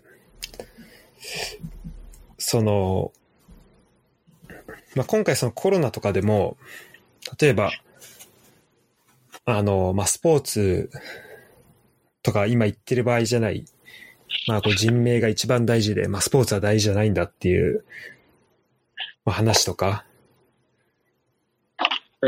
はまああるかなとはあったと思うんですけど、ただ確かにこう緊急事態の時に、まあそのスポーツが、まあその優先度が下がるっていうのは、まあそれは当たり前だし、まあこう生存権、うんまあこう生きることだったりとか、あとまあ表現の自由だったりとか、まあす、まあ、こう階層はいろいろあるにせよ、まあそういうなんか土台となるものがあって、で、まあそれがあって初めてそのエンターテインメント、スポーツ、音楽ってところが、とかっていうのがあると思うんで、うんまあ、それは一個、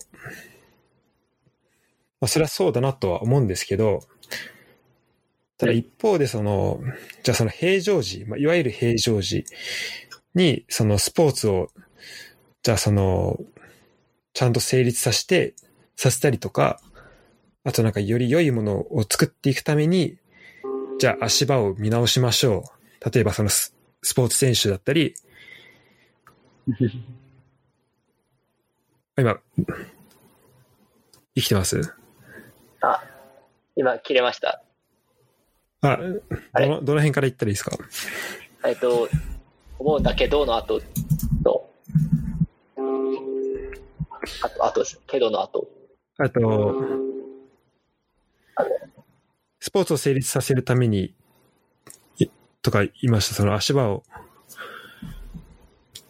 そう、なんか、緊急事態の時に、そのスポーツは必要ないって、そう、なんで、まあ、緊急事態の時に、まあ、その土台じゃない部分、土台のある部分、土台の上にあるスポーツとかが、まあ、優先度下がるっていうのは、まあ、わかるんですけど、じゃあその、いわゆる平常時と言われる状況の時に、そのスポーツを、いわゆるそのスポーツ、えー平常時と言われる時に、えースポーツを成立させたりとか、スポーツをより良いものにしていくために、その足場、土台となる部分を見直しましょう。じゃあこの政治とか、えーまあ、法律の部分とかを見直しましょうっていうのを、そのスポーツ選手とかがそのスポーツ選手の立場から言ったときに、や、スポーツ選手だったり、音楽に関わってる、だから政治の話すんなっていうふうに言うと、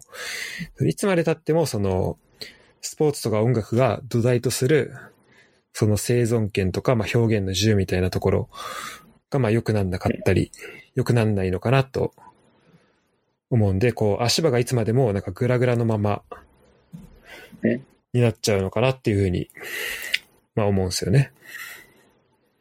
ああ、はいはいはいはいはい。なるほど。ああ、なんかそこ、面白くて、今、多分土台、多分、えっ、と、音楽とか芸術とか、まあそういった文化的なものの土台に政治経済があるみたいな、多分考え方だと思うんですけど、うんうん。なんか、多分ね、その構図自体をこう、批判的に見てるのがカルスタなんですよ。なるほど。あ、そうなんですね。ええだから、なんかこう、あ、それはどんなはい。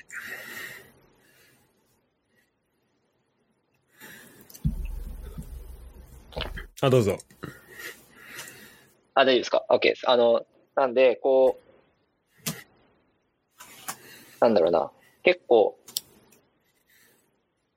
あ、別になんかその考え方が悪いとか言ってるわけじゃなくて、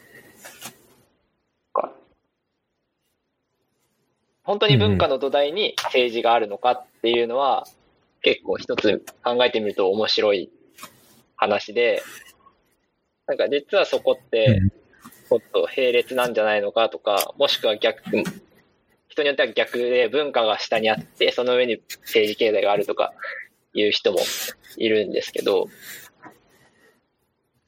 なるほど。うん。なんだろうな。そうそうそまあ、う。この、そうですね。土台、確かにこの、まあこのなんだろう、土台とその、その上にあるっていうのが、確かにどういう意味で使う、使うかっていう部分は確かにあって、まあ今で言うと、まあなんだろう、この生活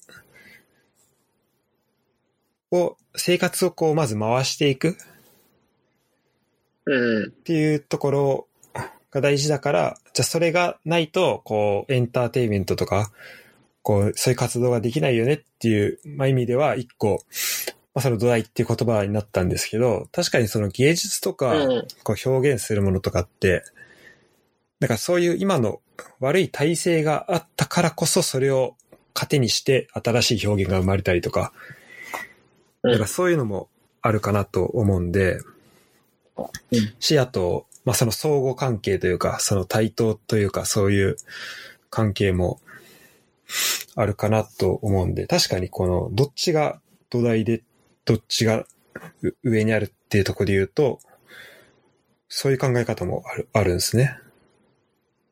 そうそうそう。あの、ドイツの文化大臣が、あの、芸術は人間の生存に必要だって明言して、こう、コロナ禍にあっても、だからコロナ禍を乗り越えるために資金をこう、援助するっていうのを発表していて、うんうん。あそれ、サカログで言ってました？ああ、言ってた言ってた。あれはだいぶ衝撃を受けましたね。うん。だからなんかこう、どういうこう位置づけで捉えるかっていうのは、意外と人によって、人によるというか、なんだろう、なんて言うんだろうね、歴史によるのか、なんかそこは僕もなんか、まだ、すっきりはしてないんですけど、まあでもそういう考え方もうん、うん。あるし、あり、ありますね。なるほど。そう、なんか僕も個人的には、てか、今回すごい SNS とかで、なんか、この緊急事態だからスポーツはいらないっていう、まあ意見を見たんですけど、なんか僕は個人的には全然そう思ってないし、まあ今まで、うん。もう多分これからも、まあ多分スポーツがなかったら、こう、まあ違う人生になってたってだけじゃなくて、まあ多分こう乗り切れてない部分とか、まあかなり助けられた部分っていうのはああって、うんまあ、そこではすごい、まあだから個人的にその、まあ必要不可欠な、その、必需品として、まあ、僕は考えては、まあ僕個人的には考えてはいるんですけど、はい。なんかその、まあこのバランスというか、なんか、じゃあ緊急事態、うん、そうですね。まあ確かに、まあ今僕がさっき言ったのの多分根底にはその、えーっとまあ、こう、人間の基本的な権利みたいな、そのなんか、まあし、なんかす、まあ生存欲、なんだっけな、あのマズローのあるじゃないですか、ピラミッドのやつ。はい。5段階のあの、生存欲ですかね。5段階のやつ。まあ、あはれいが多分、そう、とかが多分あ、多分す、まあ今、ちょっと僕、言ったことで言うと多分それが、まあ多分あるとは思うんですけど、はいまあ言いたいこととしては、その、なんだろう。まあこのスポーツとかをこうより良くしていくってところで、まあこう、じゃあ土台が、まあその政治経済とか、他のもの、まあ法律とかっていうのが、まあ、土台にあるのか、こう対等な関係にあるのか、まあそれは抜きにしたとしても、そのお互いの関係ってあるし、その、うん。有名人とか、えーまあスポーツ選手だからといって、まあそこの意見を、あの、言わないようにしましょうとか、それ言うのってかっこ悪いよね、みたいな、そういう流れに、もしなってるとしたら、それは止めた方がいいというか、どっかで変えた方が。てか、まあ言いやすい、その環境は絶対に作らなきゃいけないと思うし、それをうんできるというか、そういう環境を作れるのは、まあ、ある意味だと、そういう有名人とかスポーツ選手なのかなっていうふうには思いますね。うん。そうですね。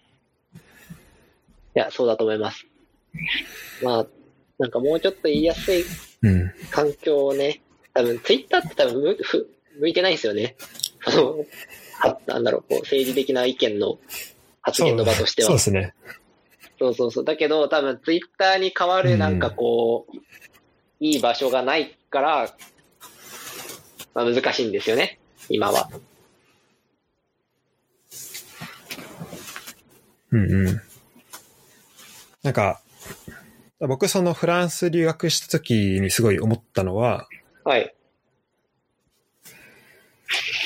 なんかこう、発信という目的、まあもちろん SNS で発信するのは大事だし、まあそこに、えっと、有名人がすごい一個大きな役割は持っていけるかなとは思うんですよね。で、こう有名人が政治に対して、例えば意見を持ったりすれば、そこでまあ多くの人が政治について考えたりとか意見を持つきっかけになるしうん、まあそれはまあ SNS じゃなくてもテレビとかで、まあ何でもいいんですけど、まあそういう、まあでもまあテレビだとこう、それぞれの曲の方針とかあるんで、まあやっぱ SNS が中立というか、こう公平に、まあち、まあ割と近い、比較的近いかなとは思うんですけど、まあ一方でそのインフルエンサーとかが、だからその、まあ、権力的なところはもし介入しちゃうと、こう偏った意見が、まあ有名、あ蔓延して、こう、主流になっちゃうとか、まあそういう危険が、はあるかなとは思うんですよね。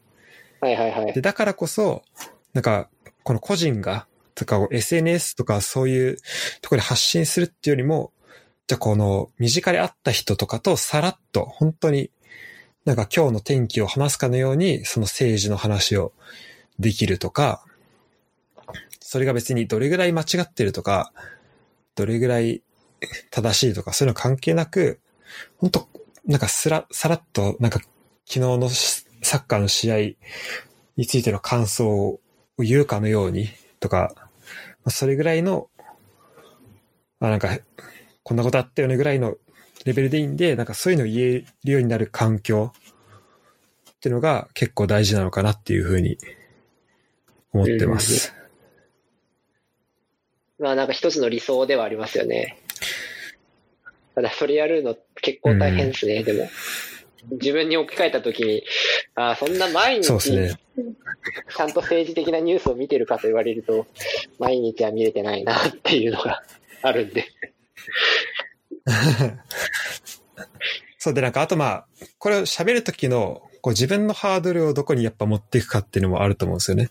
うん、確かに。だからこう、やっぱ、やっぱそれって、こう、やっぱハードル高くしすぎちゃうと、本当個人が意見を持っちゃいけないとか、発信しちゃいけないっていうふうに思っちゃうと思うし、で、それって多分あんまり良くないことかなと思うんで、で、なんか、本当、まあ、僕その留学した時に、そのフランス人と結構話、まあ、するじゃないですか。そしたらもう、その、僕いた時ちょうど2016年に大統領選、17年か、まああったんですけど、はい、なんかみんな本当若者、なんか普段なんか薬やってるような人たちも、もみんなその応援する政党とか応援する人って決まってて、もう政治の話できない人がいないっていう状況だったんですよね。はいはいはい。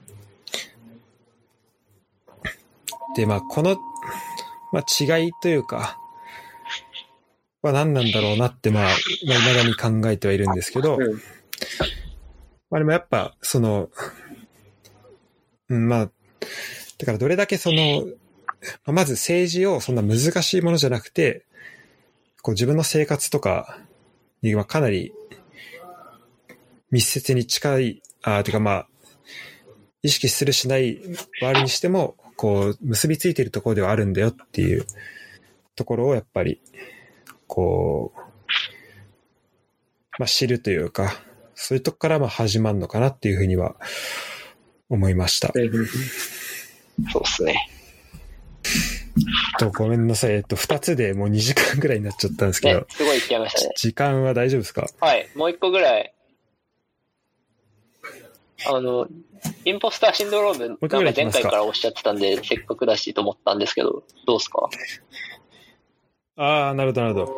あ、まあ全然これでも、これでもいいし、あと、まあこれ別にいつでも話せるんで、はい、もしこう、良ければ、多分、ロク、ロクさんの方でもある程度この複雑系とかの話は、話あるかなと思うんで、はい。その話でもいいんですけど。ああ、なるほど、なるほど。どうします？どっちでも。どっちでも大丈夫です、僕は。どっちがいいかな。じゃあどうしよう。でもなんか個人的に気になるのは、インポスターシンドロームでどういうところに関心があるのかはちょっと気になってるので、そっちがいいです。ああ、そうですね。まあ前、まあ前回もそうでしたしね。前回も話せなかったんで、うん、まあ引っ張りすぎると気持ち悪いんで、ちょっと一回、まあここで、え出したらいいかなと思うんですけど、えー、まあインポスターシンドロームって、なんて説明したいんですかね。まあこう、まあ、偽物症候群みたいなことですよね。こうに、まあ、無理やり日本語で訳すとしたら。まあ、そうですね。なんか詐欺師であるみたいな、そういう感じだね。なんか、あ、そうですね。詐欺師ですね。なんで、こう自分が、なんか例えば自分が何かを、まあ、外から見て、何らかの功績、例えば仕事これやったとか、こんな賞を取ったとか、まあ何でもいいんですけど、なんかそういうのがあるのにもかかわらず、こう自分のことが、その、まあそんなこと、そんな賞とかには値しない。で、そんな賞も、まあある種詐欺的な、その自分の本当の力を発揮しないで取った、まあ詐欺で取ったっていうふうに、まあ思ってしまう。はい。っていうところ。で、でまあ、周りの評価も自分の実際のものとは釣り合ってないっていう、うん、えー、まあ、ところで、まあ、これ、なんか一時的に、まあ、自分も、まあ、こう、なってるなって感じたことはあるんですけど、これ、うんロクさん的にはか体験したことってあります？え、なんだろう。あー。いや、ありますよ。あります。最近だと、それこそサカログやってる時とか思いますよ。うん。なんか、もちろん、あ、そう、そうなんですか？もちろん準備して喋ってますけど、なんだろう。それでも自分の中では全然なん、あの、ほぼほぼわからない状態で喋ってるんで、なんだろうな。やっぱ、騙してるとまで言わないですけど、こう、うん。ちょっと自分をよく見せちゃってるなっていう感覚はちょっとあります。ラジオの時は。うん。なんか、そう、なんか僕も、なんだろう。やっぱ多分新しく始めるとか、なんか自分が、なんか何やってるかわかんない時とかに結構そうなるなと思って、例えば、なんか仕事とかの話が来た時に、それがなんか自分の、え、こんなこと自分できるのっていうような内容だったりとか、だったりしたときに、なんかそれで、一応こうお話もらってる感じだとまあ全部できそう。でも、できんの、本当にできんのみたいな。やったこと、実際にやったことないよみたいな。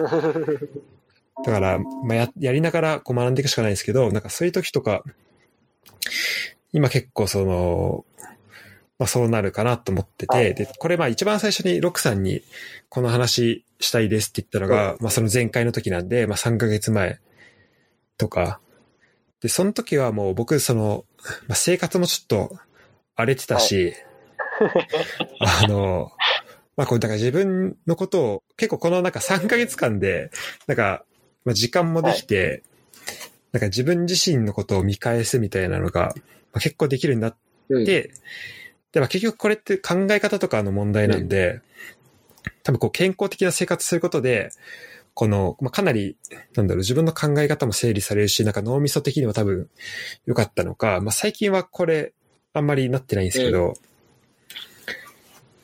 まあ、一時はその、まあ、多分この自信と謙虚さの、謙虚さとのまあバランスかな。がそれが多分うまくいってなくて、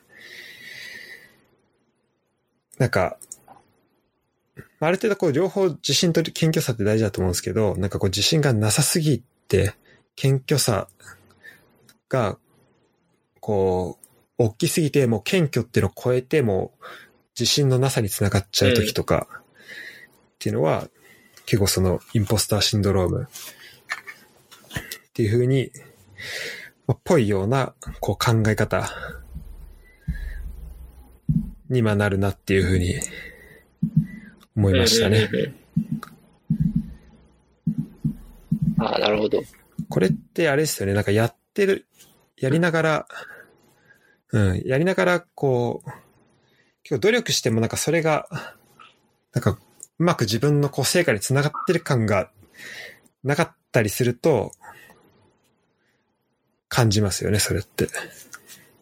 ああ、確かにそう。でも成果につながってても、なんか信じられないんじゃないですか、自分の中ではきっとそういう時って。うん、ああ、確かにそうですね。そうそうそう。ああ、でも、なんかその、だから多分成果があった時に、本来だったら、なんか自分、その中で自分が、自分の成果何割、まあ外的要因何割、運が何割ってあった時に、多分そのインポスターシンドロームにこうティルト入っちゃってる時は、こう、多分その自分の取り分をこう過小にしてしまうというか少なくしすぎちゃう。はいはいはいはい。それは多分あるんですよね。ありそう。うん。で、で多分それ、で、多分それが結構一個の、大きな、その、インポスターシンドロームうん。のところかなと思っはい。てて、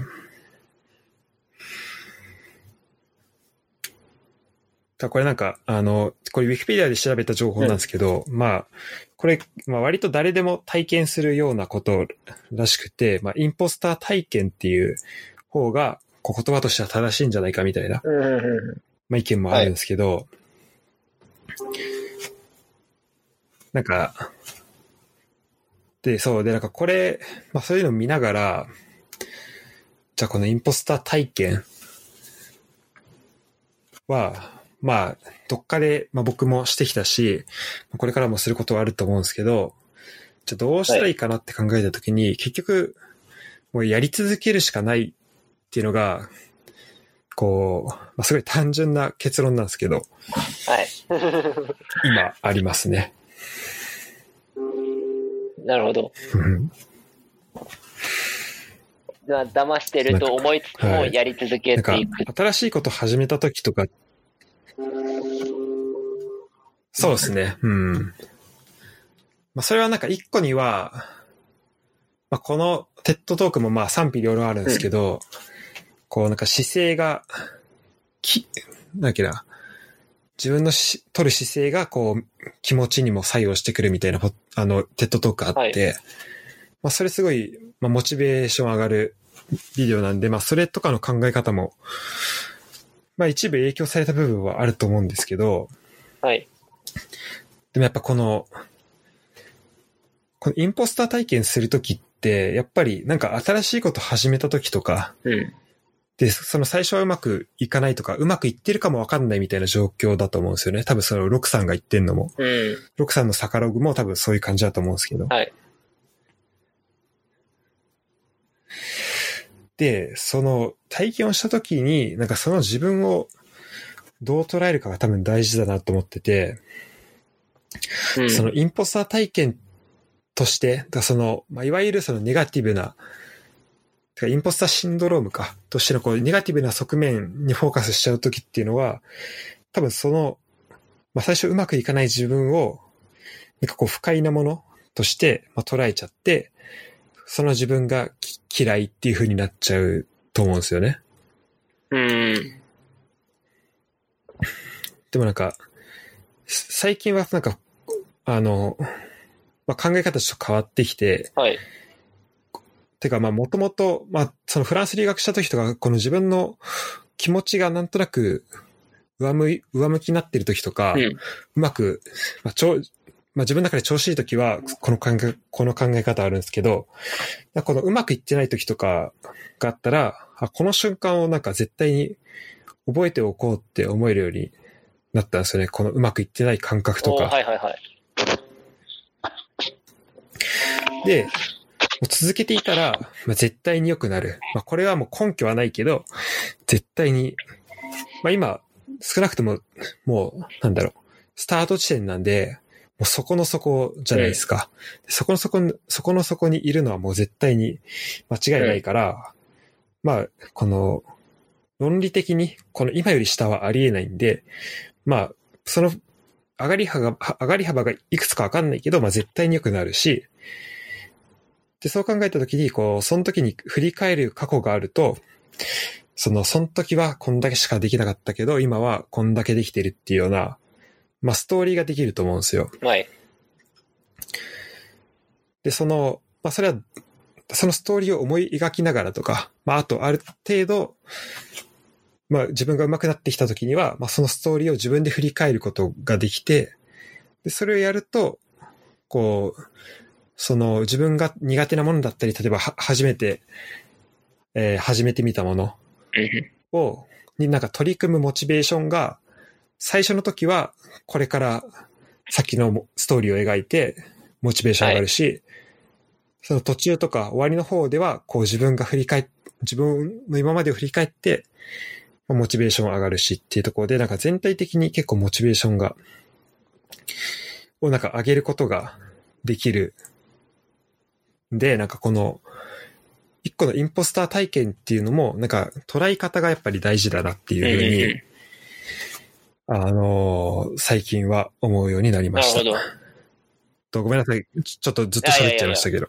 なんか、その考え方は結構僕も、まあ、その考え方といって多分同じ考え方かわかんないけど、えっと、なんかゴーさんが言ったのはすごい納得するし、僕も割とそういう考え方で、なんだろうな。違ったらごめんなさい。一回なんか絶望するみたいなのは大事だと思っていて、うんうん。まで、あ、これ挫折の経験っていうんですかあね。そうです。なんかよく言うと挫折ですね。まあ挫折ってなんか後から見ないと挫折ってわかんないんで、多分その、なんだろう、こう、今その場にいる人、確かに、その時は絶そうその望。時はもう絶望じゃないですか。うん。そうそう。確かに。で、これどうすんだよ、みたいな。そうそうそうそう、もうこれどうしようもないし、みたいなのがあって、うん。なんかそういうのを、なんかニヒリズムとか積極的ニヒリズムとか言うんですけど、なんか、もう。この世界には意味がないんだとか、こう、もう絶望しかないんだって、かります一回、絶望をと向き合うというか、絶望を知って、で、意味がないなら、うんもう何でもいいやとか、まあそんな、こう、開き直りに近いんですけど、うんうん。っていうのは、いつも、なんだろう。てかまあ割とそういう思考の癖は僕はありますね。ああ、てか僕もそれめっちゃ上がりますね。その、もう、なんかある種こう捨てるもんがないというか、失うものがない状況にこう、まあ考え方持っていくというか、まあ自然とそうなるのか、もうなんかこの状況だったら何でもできるみたいな状感じには僕は、なんかそうなりますね。なんでこう、まあ、こっから上がっていくしかないみたいな、とこですよね。あそうそうそう。多分、まあ今はこう明るくし、こうなんか上がっていくしかないって言ってますけど、多分、その時のもメンタルとしてはもっと、なんだろうな、明るくないというか、もう、自暴自棄に近いというか、でもなんか、うん、そうやって、うんうん。でも、なんだろう、積極性を取り戻そうとしている気がしますね、自分は。なんかごめんなさい、インポスターシンドロームそれはあれなんですかね、こう。はい。いやいや、全然。それはその、まあ、絶望に近い状態から、こうせだもうそれってもう、もうほんとそこもそこってことですよね。で、上に向くかもわかんないし、こう、その時の気持ちとしては、もう、こう、どんどん下に下がってるというか、そこが見えないというか、まあそういう状況かなと思うんですけど、じゃあそこがこう上に上がりつつ上がるときって、こうどんなきっかけとか、どんな気持ちのこう変化みたいなのが生まれるもんなんですかね？ああ、上がるきっかけ。ああ、なんか自分の体験それは気づいたらっていうところなんですかね、上がってる自覚は正直あんまりなくって、多分、意識しとして持ってるのは、さっきも言ったけど、そこにいるっていうところ、タイミングでは意識はあります。だから、ここがそこだな、みたいな。あ、ごめんなさい。ちああ、なるほど。そうそうそうそう。あある意味、なんか落ち込むとか、なんかこう、うまくいかないとか、それこそ自分なんてって思った時はもう、多分ひたすら掘り進めて下に。で、どっかで、いうんうんや、でも、まあ、生きてるしなとか、多分、そういうとこに落ち着くんですよ、きっと。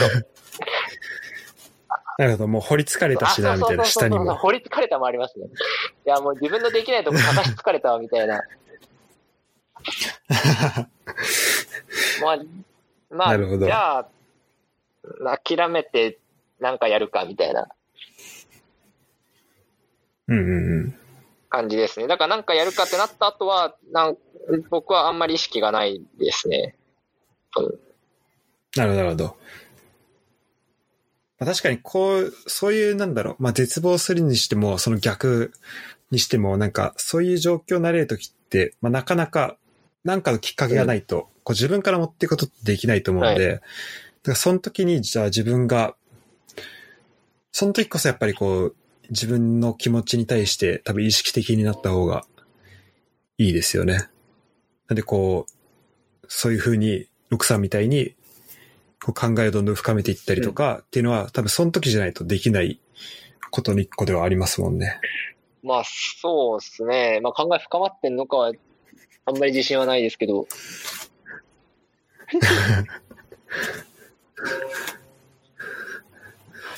なるほど。もうそうっていうね、こう、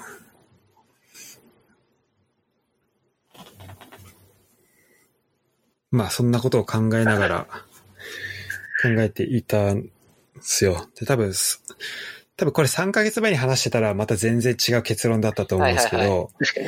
まあ今のこのメンタルというか、そういう的には、まあだからそれもね、踏まえて、まあそういうことも、まあある種的な感じには、あの、なってますね。そうですね。なんかこういう話題は完全にタイミングですよね、その時の。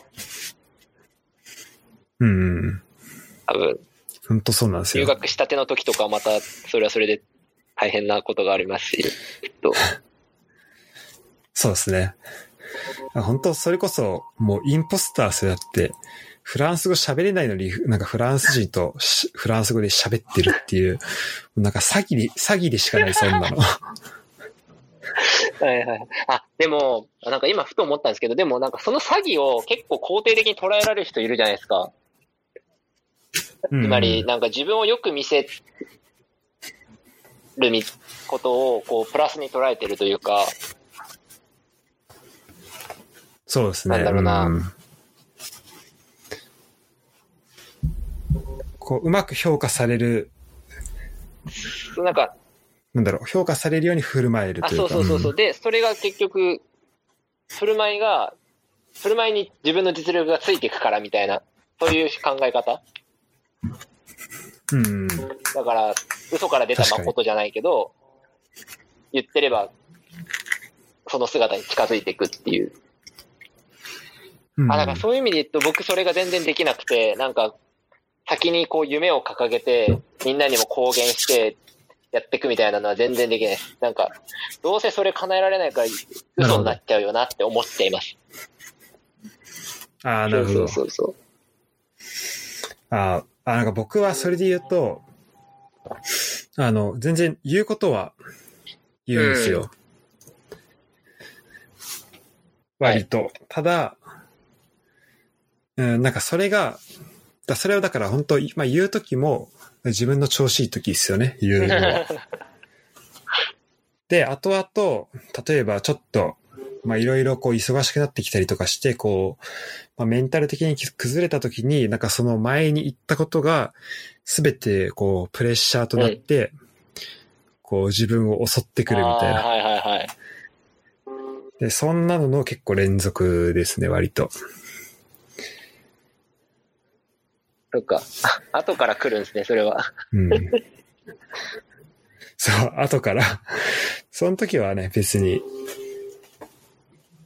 うん、そんなに、てかもう、まあ、い言った方が、てかまあ、それこそ多分結構意識的に、まあ、それ言うことで、自分を引っ張ろうというか、んあの、まあ、そういう意識は、割と意識的に結構それは言ってた部分は、あると思はいいはいはいます。。あ、いいっすね、でも。そういうのできる人はちょっと羨ましいです。うんまあでもこれもね、どれがいいってのはわかんないですけど、まあ、そうですね、向き不向きっすよね。そう、これ調べてたら、うん。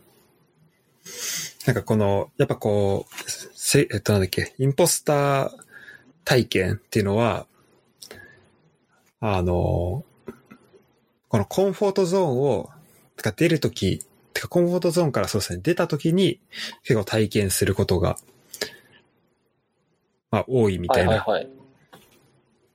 のを、まあ見て、まあだからそれも多分さっき言ったことにつながってると思うんですけど、まあ新しく始めたこととか、でその自分の今まで慣れて、慣れた環境から出て、なんか自分がやってることがそもそもわかんなかったりとか、何が正しいかがわかんない時に多分そういう、なんだろう、この自分にとってのし指針がなくなった時に多分、まあそういうような、まあ、メンタルになるのかなっていうふうには、うん思うんで、うん。まあこれはなんとか、うん。だからまあ、別に悪いことじゃないですよね。うん。全然。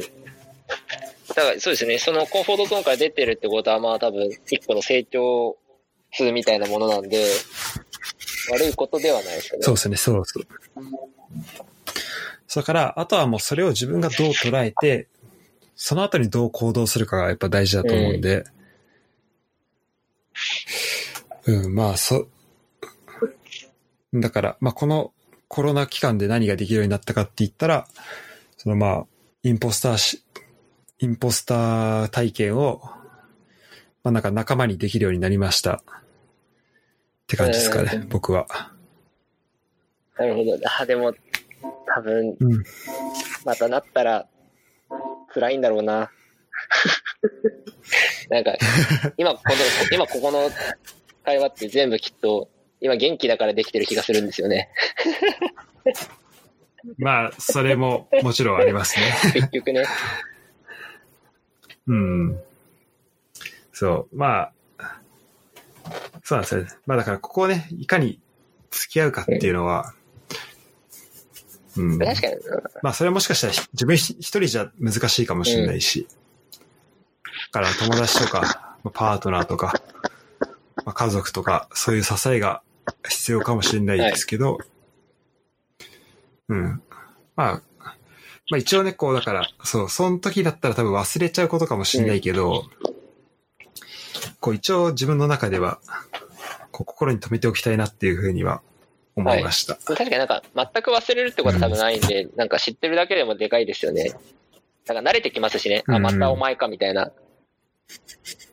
あ、そうそうそう。またあそうったらそうそうそう。ありますよね、それ。うん。それは僕もしょっちゅう思いますわ。もう一人のあ僕ですそうそうそうね。そうそう。ああ、お前来たか、みたいな。今、今出番じゃないんだけどな、っていうのはね、い今呼んでねえんだよってマジありますよね。呼んでない時しか来ないですからね。うん、基本あいつら。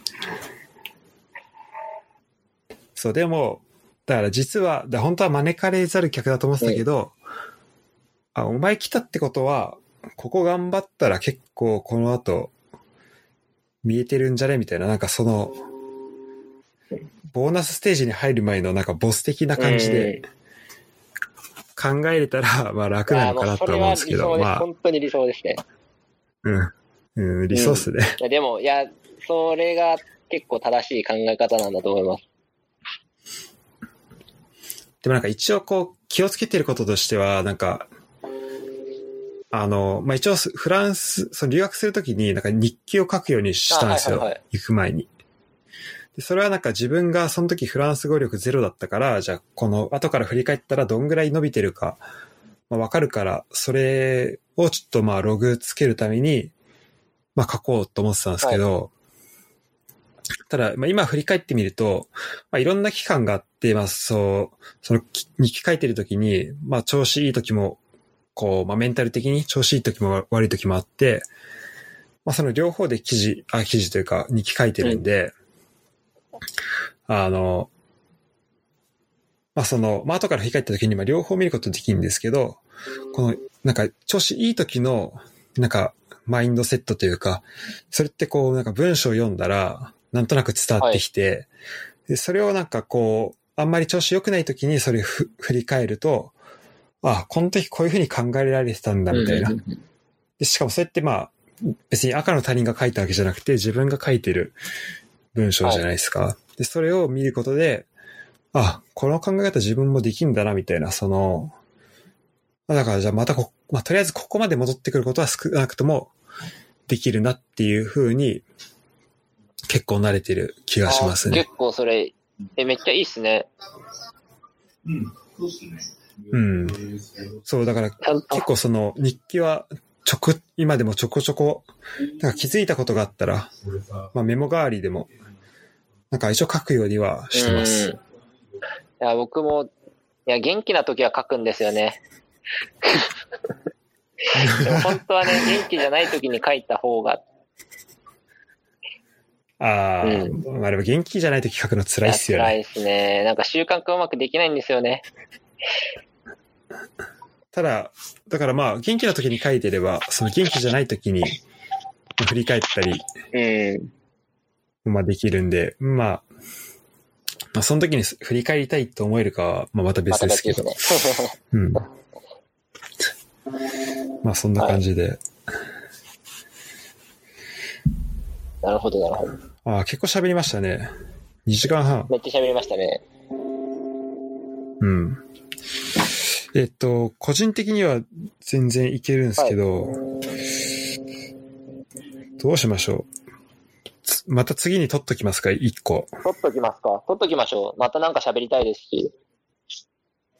うん、そうですね。ちょっと、今回なんか、まあ多分僕も、この3ヶ月で慣れたのもあって、だいぶす、あと、まあ前回あれですね、多分ツイキャスがめちゃめちゃブチブチ、てか僕はツイキャス全く慣れてなかったんで、それ切れちゃったのがあったんで、多分、あの、そこなくなったんで、だいぶスムーズにできたかなっていう。感じが前回ちょっと、してます。そそういう問題がありましたね。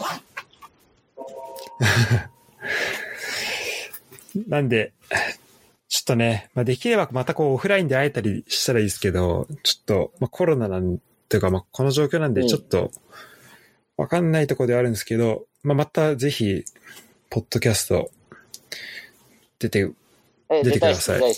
もうなんか、準レギュラーぐらいになりたいっす。あ、そうですか。あ、じゃあもうめちゃめちゃやります。そ喋る場。は結構欲しいんで、うんうん。あ、したらもういくらでも。うんあの、それこそ、あ、でも、その場合だから、そのサカログでやってるとことのこの、兼ね合いをどうしようかなっていうか、その、そっちの話題を奪いたくないなっていうのはあるんで、あ、そんな、なんか多分気にしなくていいっすよ。だから、すなんだろう、そこででできないような、しょうもない話をしに来てください。ああと、まあ僕の話に付き合ってもらえれば。はい。わかりました。なんか、多分なんか個人的には次はちゃんとこう、逆に、ゴーさんの話を聞きたいなっていうのは、あるんですよね。ああ、はい本当。ですか？それなんか、その内容的なとこというか、はい。なんだろう。え別にくだら、くだら、くだら、ごめん、くだらないってわけじゃなくて、なんかこの間、論文引用されたみたいなツイートしてたんで、普通にそういう話も聞きたいし、みたいな。ああ、そういうことですね。ああ、なるほど、なるほど。ああ、まあ全然そう、そうですね。その辺も。そうそうそう。なんか研研究の進捗とかね、気になりますよ。ああ、それはちょっと、苦笑って感じですけど。進捗はね。進捗って言いにくいよね。進捗で言うと、進捗って言うと、多分去年の今頃、す論文書いてたんですけど、はい。まあそっから多分3、2ミリぐらいしか進んでないですね。いや、そんなもんですよね。そんなもんですよ。まあ、まそう、まあ、まだちょっと、あの、あ、そう、博士、勝って、あの、ドイツにはい9月から行けれそうなので、ちょっとまあ、そっからはちょっと爆速でやっていこうかなと思うんですけど、はいはいはいあ、でも9月に行けそうなんですね。うん今んとこって感じですね。まあ、ちょっとこの先もいや、あれなんですけど、とりあえず9月でって感じです、今。なんか、ちょっとは目処が立ってよかったですね。いや、本当に良かったです。このままずっと日本でフリーターかなと思ってたんで。ですよね。多分、2、3ヶ月前だったら、そんな目処すらなかったって感じですよね、きっと。そうですね。本当いけん、こ年内に行けんのかなみたいな感じだったんで。ああ、それは、いや、そこは良かったです。よかったっす、よかったっす。うんうん。あの、なんか今日ちょうど、あの、ツイッターで、ポール・スターさん、がなんかそのデータ分析とか、なんだっけな、ビジュアライゼーションからなんかその辺の話をするキャスを聞きたいって言ってたんで、まあなんかその辺の、まあキャスじゃないけど、ポッドキャストとかでできたらいいっすよね。ああ、聞きたいです、聞きたいです。もしそんな話もできれば。っていうかまあ僕は、うん、なんか、そんな語るっていうよりも、まあ意見交換というか、誰かと話をし合うっていう方じゃないと、まあそんな一方的に今なんか喋れるかって言われたら、そんなことないんで、あれなんですけど、まあてかそういうのでも、もしよかったら来てください。行きます、行きます。なんかできるだけ何でも行こうと思ってるんで。はい本当で。すか？いや、ぜひ。なんか、最後に宣伝とかありますか？宣伝。ああ、あ。一個だけ、なんか最近、あの、ボリスタラボの方でもなんかちょっとだけ宣伝したんですけど、あの、イギリスのルイス FC っていうクラブの、ああ、はいはいはいはい。なんか、まあ、名前はオーナー、なだ名前だけのオーナーになって、あれですよね。あの、共同オーナーみたいなあ、そうですす、やつでかそうです。なんか、あれは実在するクラブあ、ですか？実在します、実在します。ちゃんと実在します。ええあ、そうなんだ。そうそうで、なんか、まあそこの、日本支部みたいなのを一応作って、こう、クラブを宣伝してオーナーを増やすみたいな活動をちょっと今してるんですけど、うーん。いや、めっちゃ面白いですよね、あれ。あれは、どんな、えっと、オーナーとしてはどういう活動をするんでますあなんかか、基本的には本当ファンクラブイメージしてもらっていいんですけど、多分、うん。一応、クラブの方針として、えっと、なんだろうな。オーナーになんか議決権みたいなものは一応付与されてるので。なんかこう、意思決定に関わることは一応できるよっていう話です。ただまあ実際にその権利を使う人っては、多分現地の人だけなのかな？多分。なんかあ、そうなんそうそうそう。ですね。一応世界中にオーナーはいるんだけど、まあなんか実際にこう、ちゃんと権限使う人は、多分国内の一部の人たちみたいな話をしてました。なるほど。それどうやって見つけてきたんですか？あのーフットボールチャンネルで、あのー記事があったんですよ。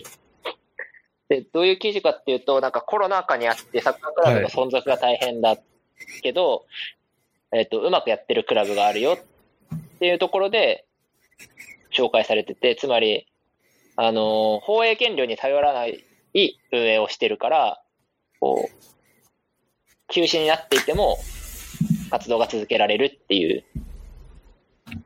クラブとして紹介されてたんですなるほど。でなんですけど、まあ、個人的にそこよりは、あのー男女平等を掲げてるところに、こう、関心を持っていて、ええあれなんですよ。待遇とか賃金とかが全部男女一緒なんですよ。あ、そのく、今クラブがそもそも。そうです、そうです。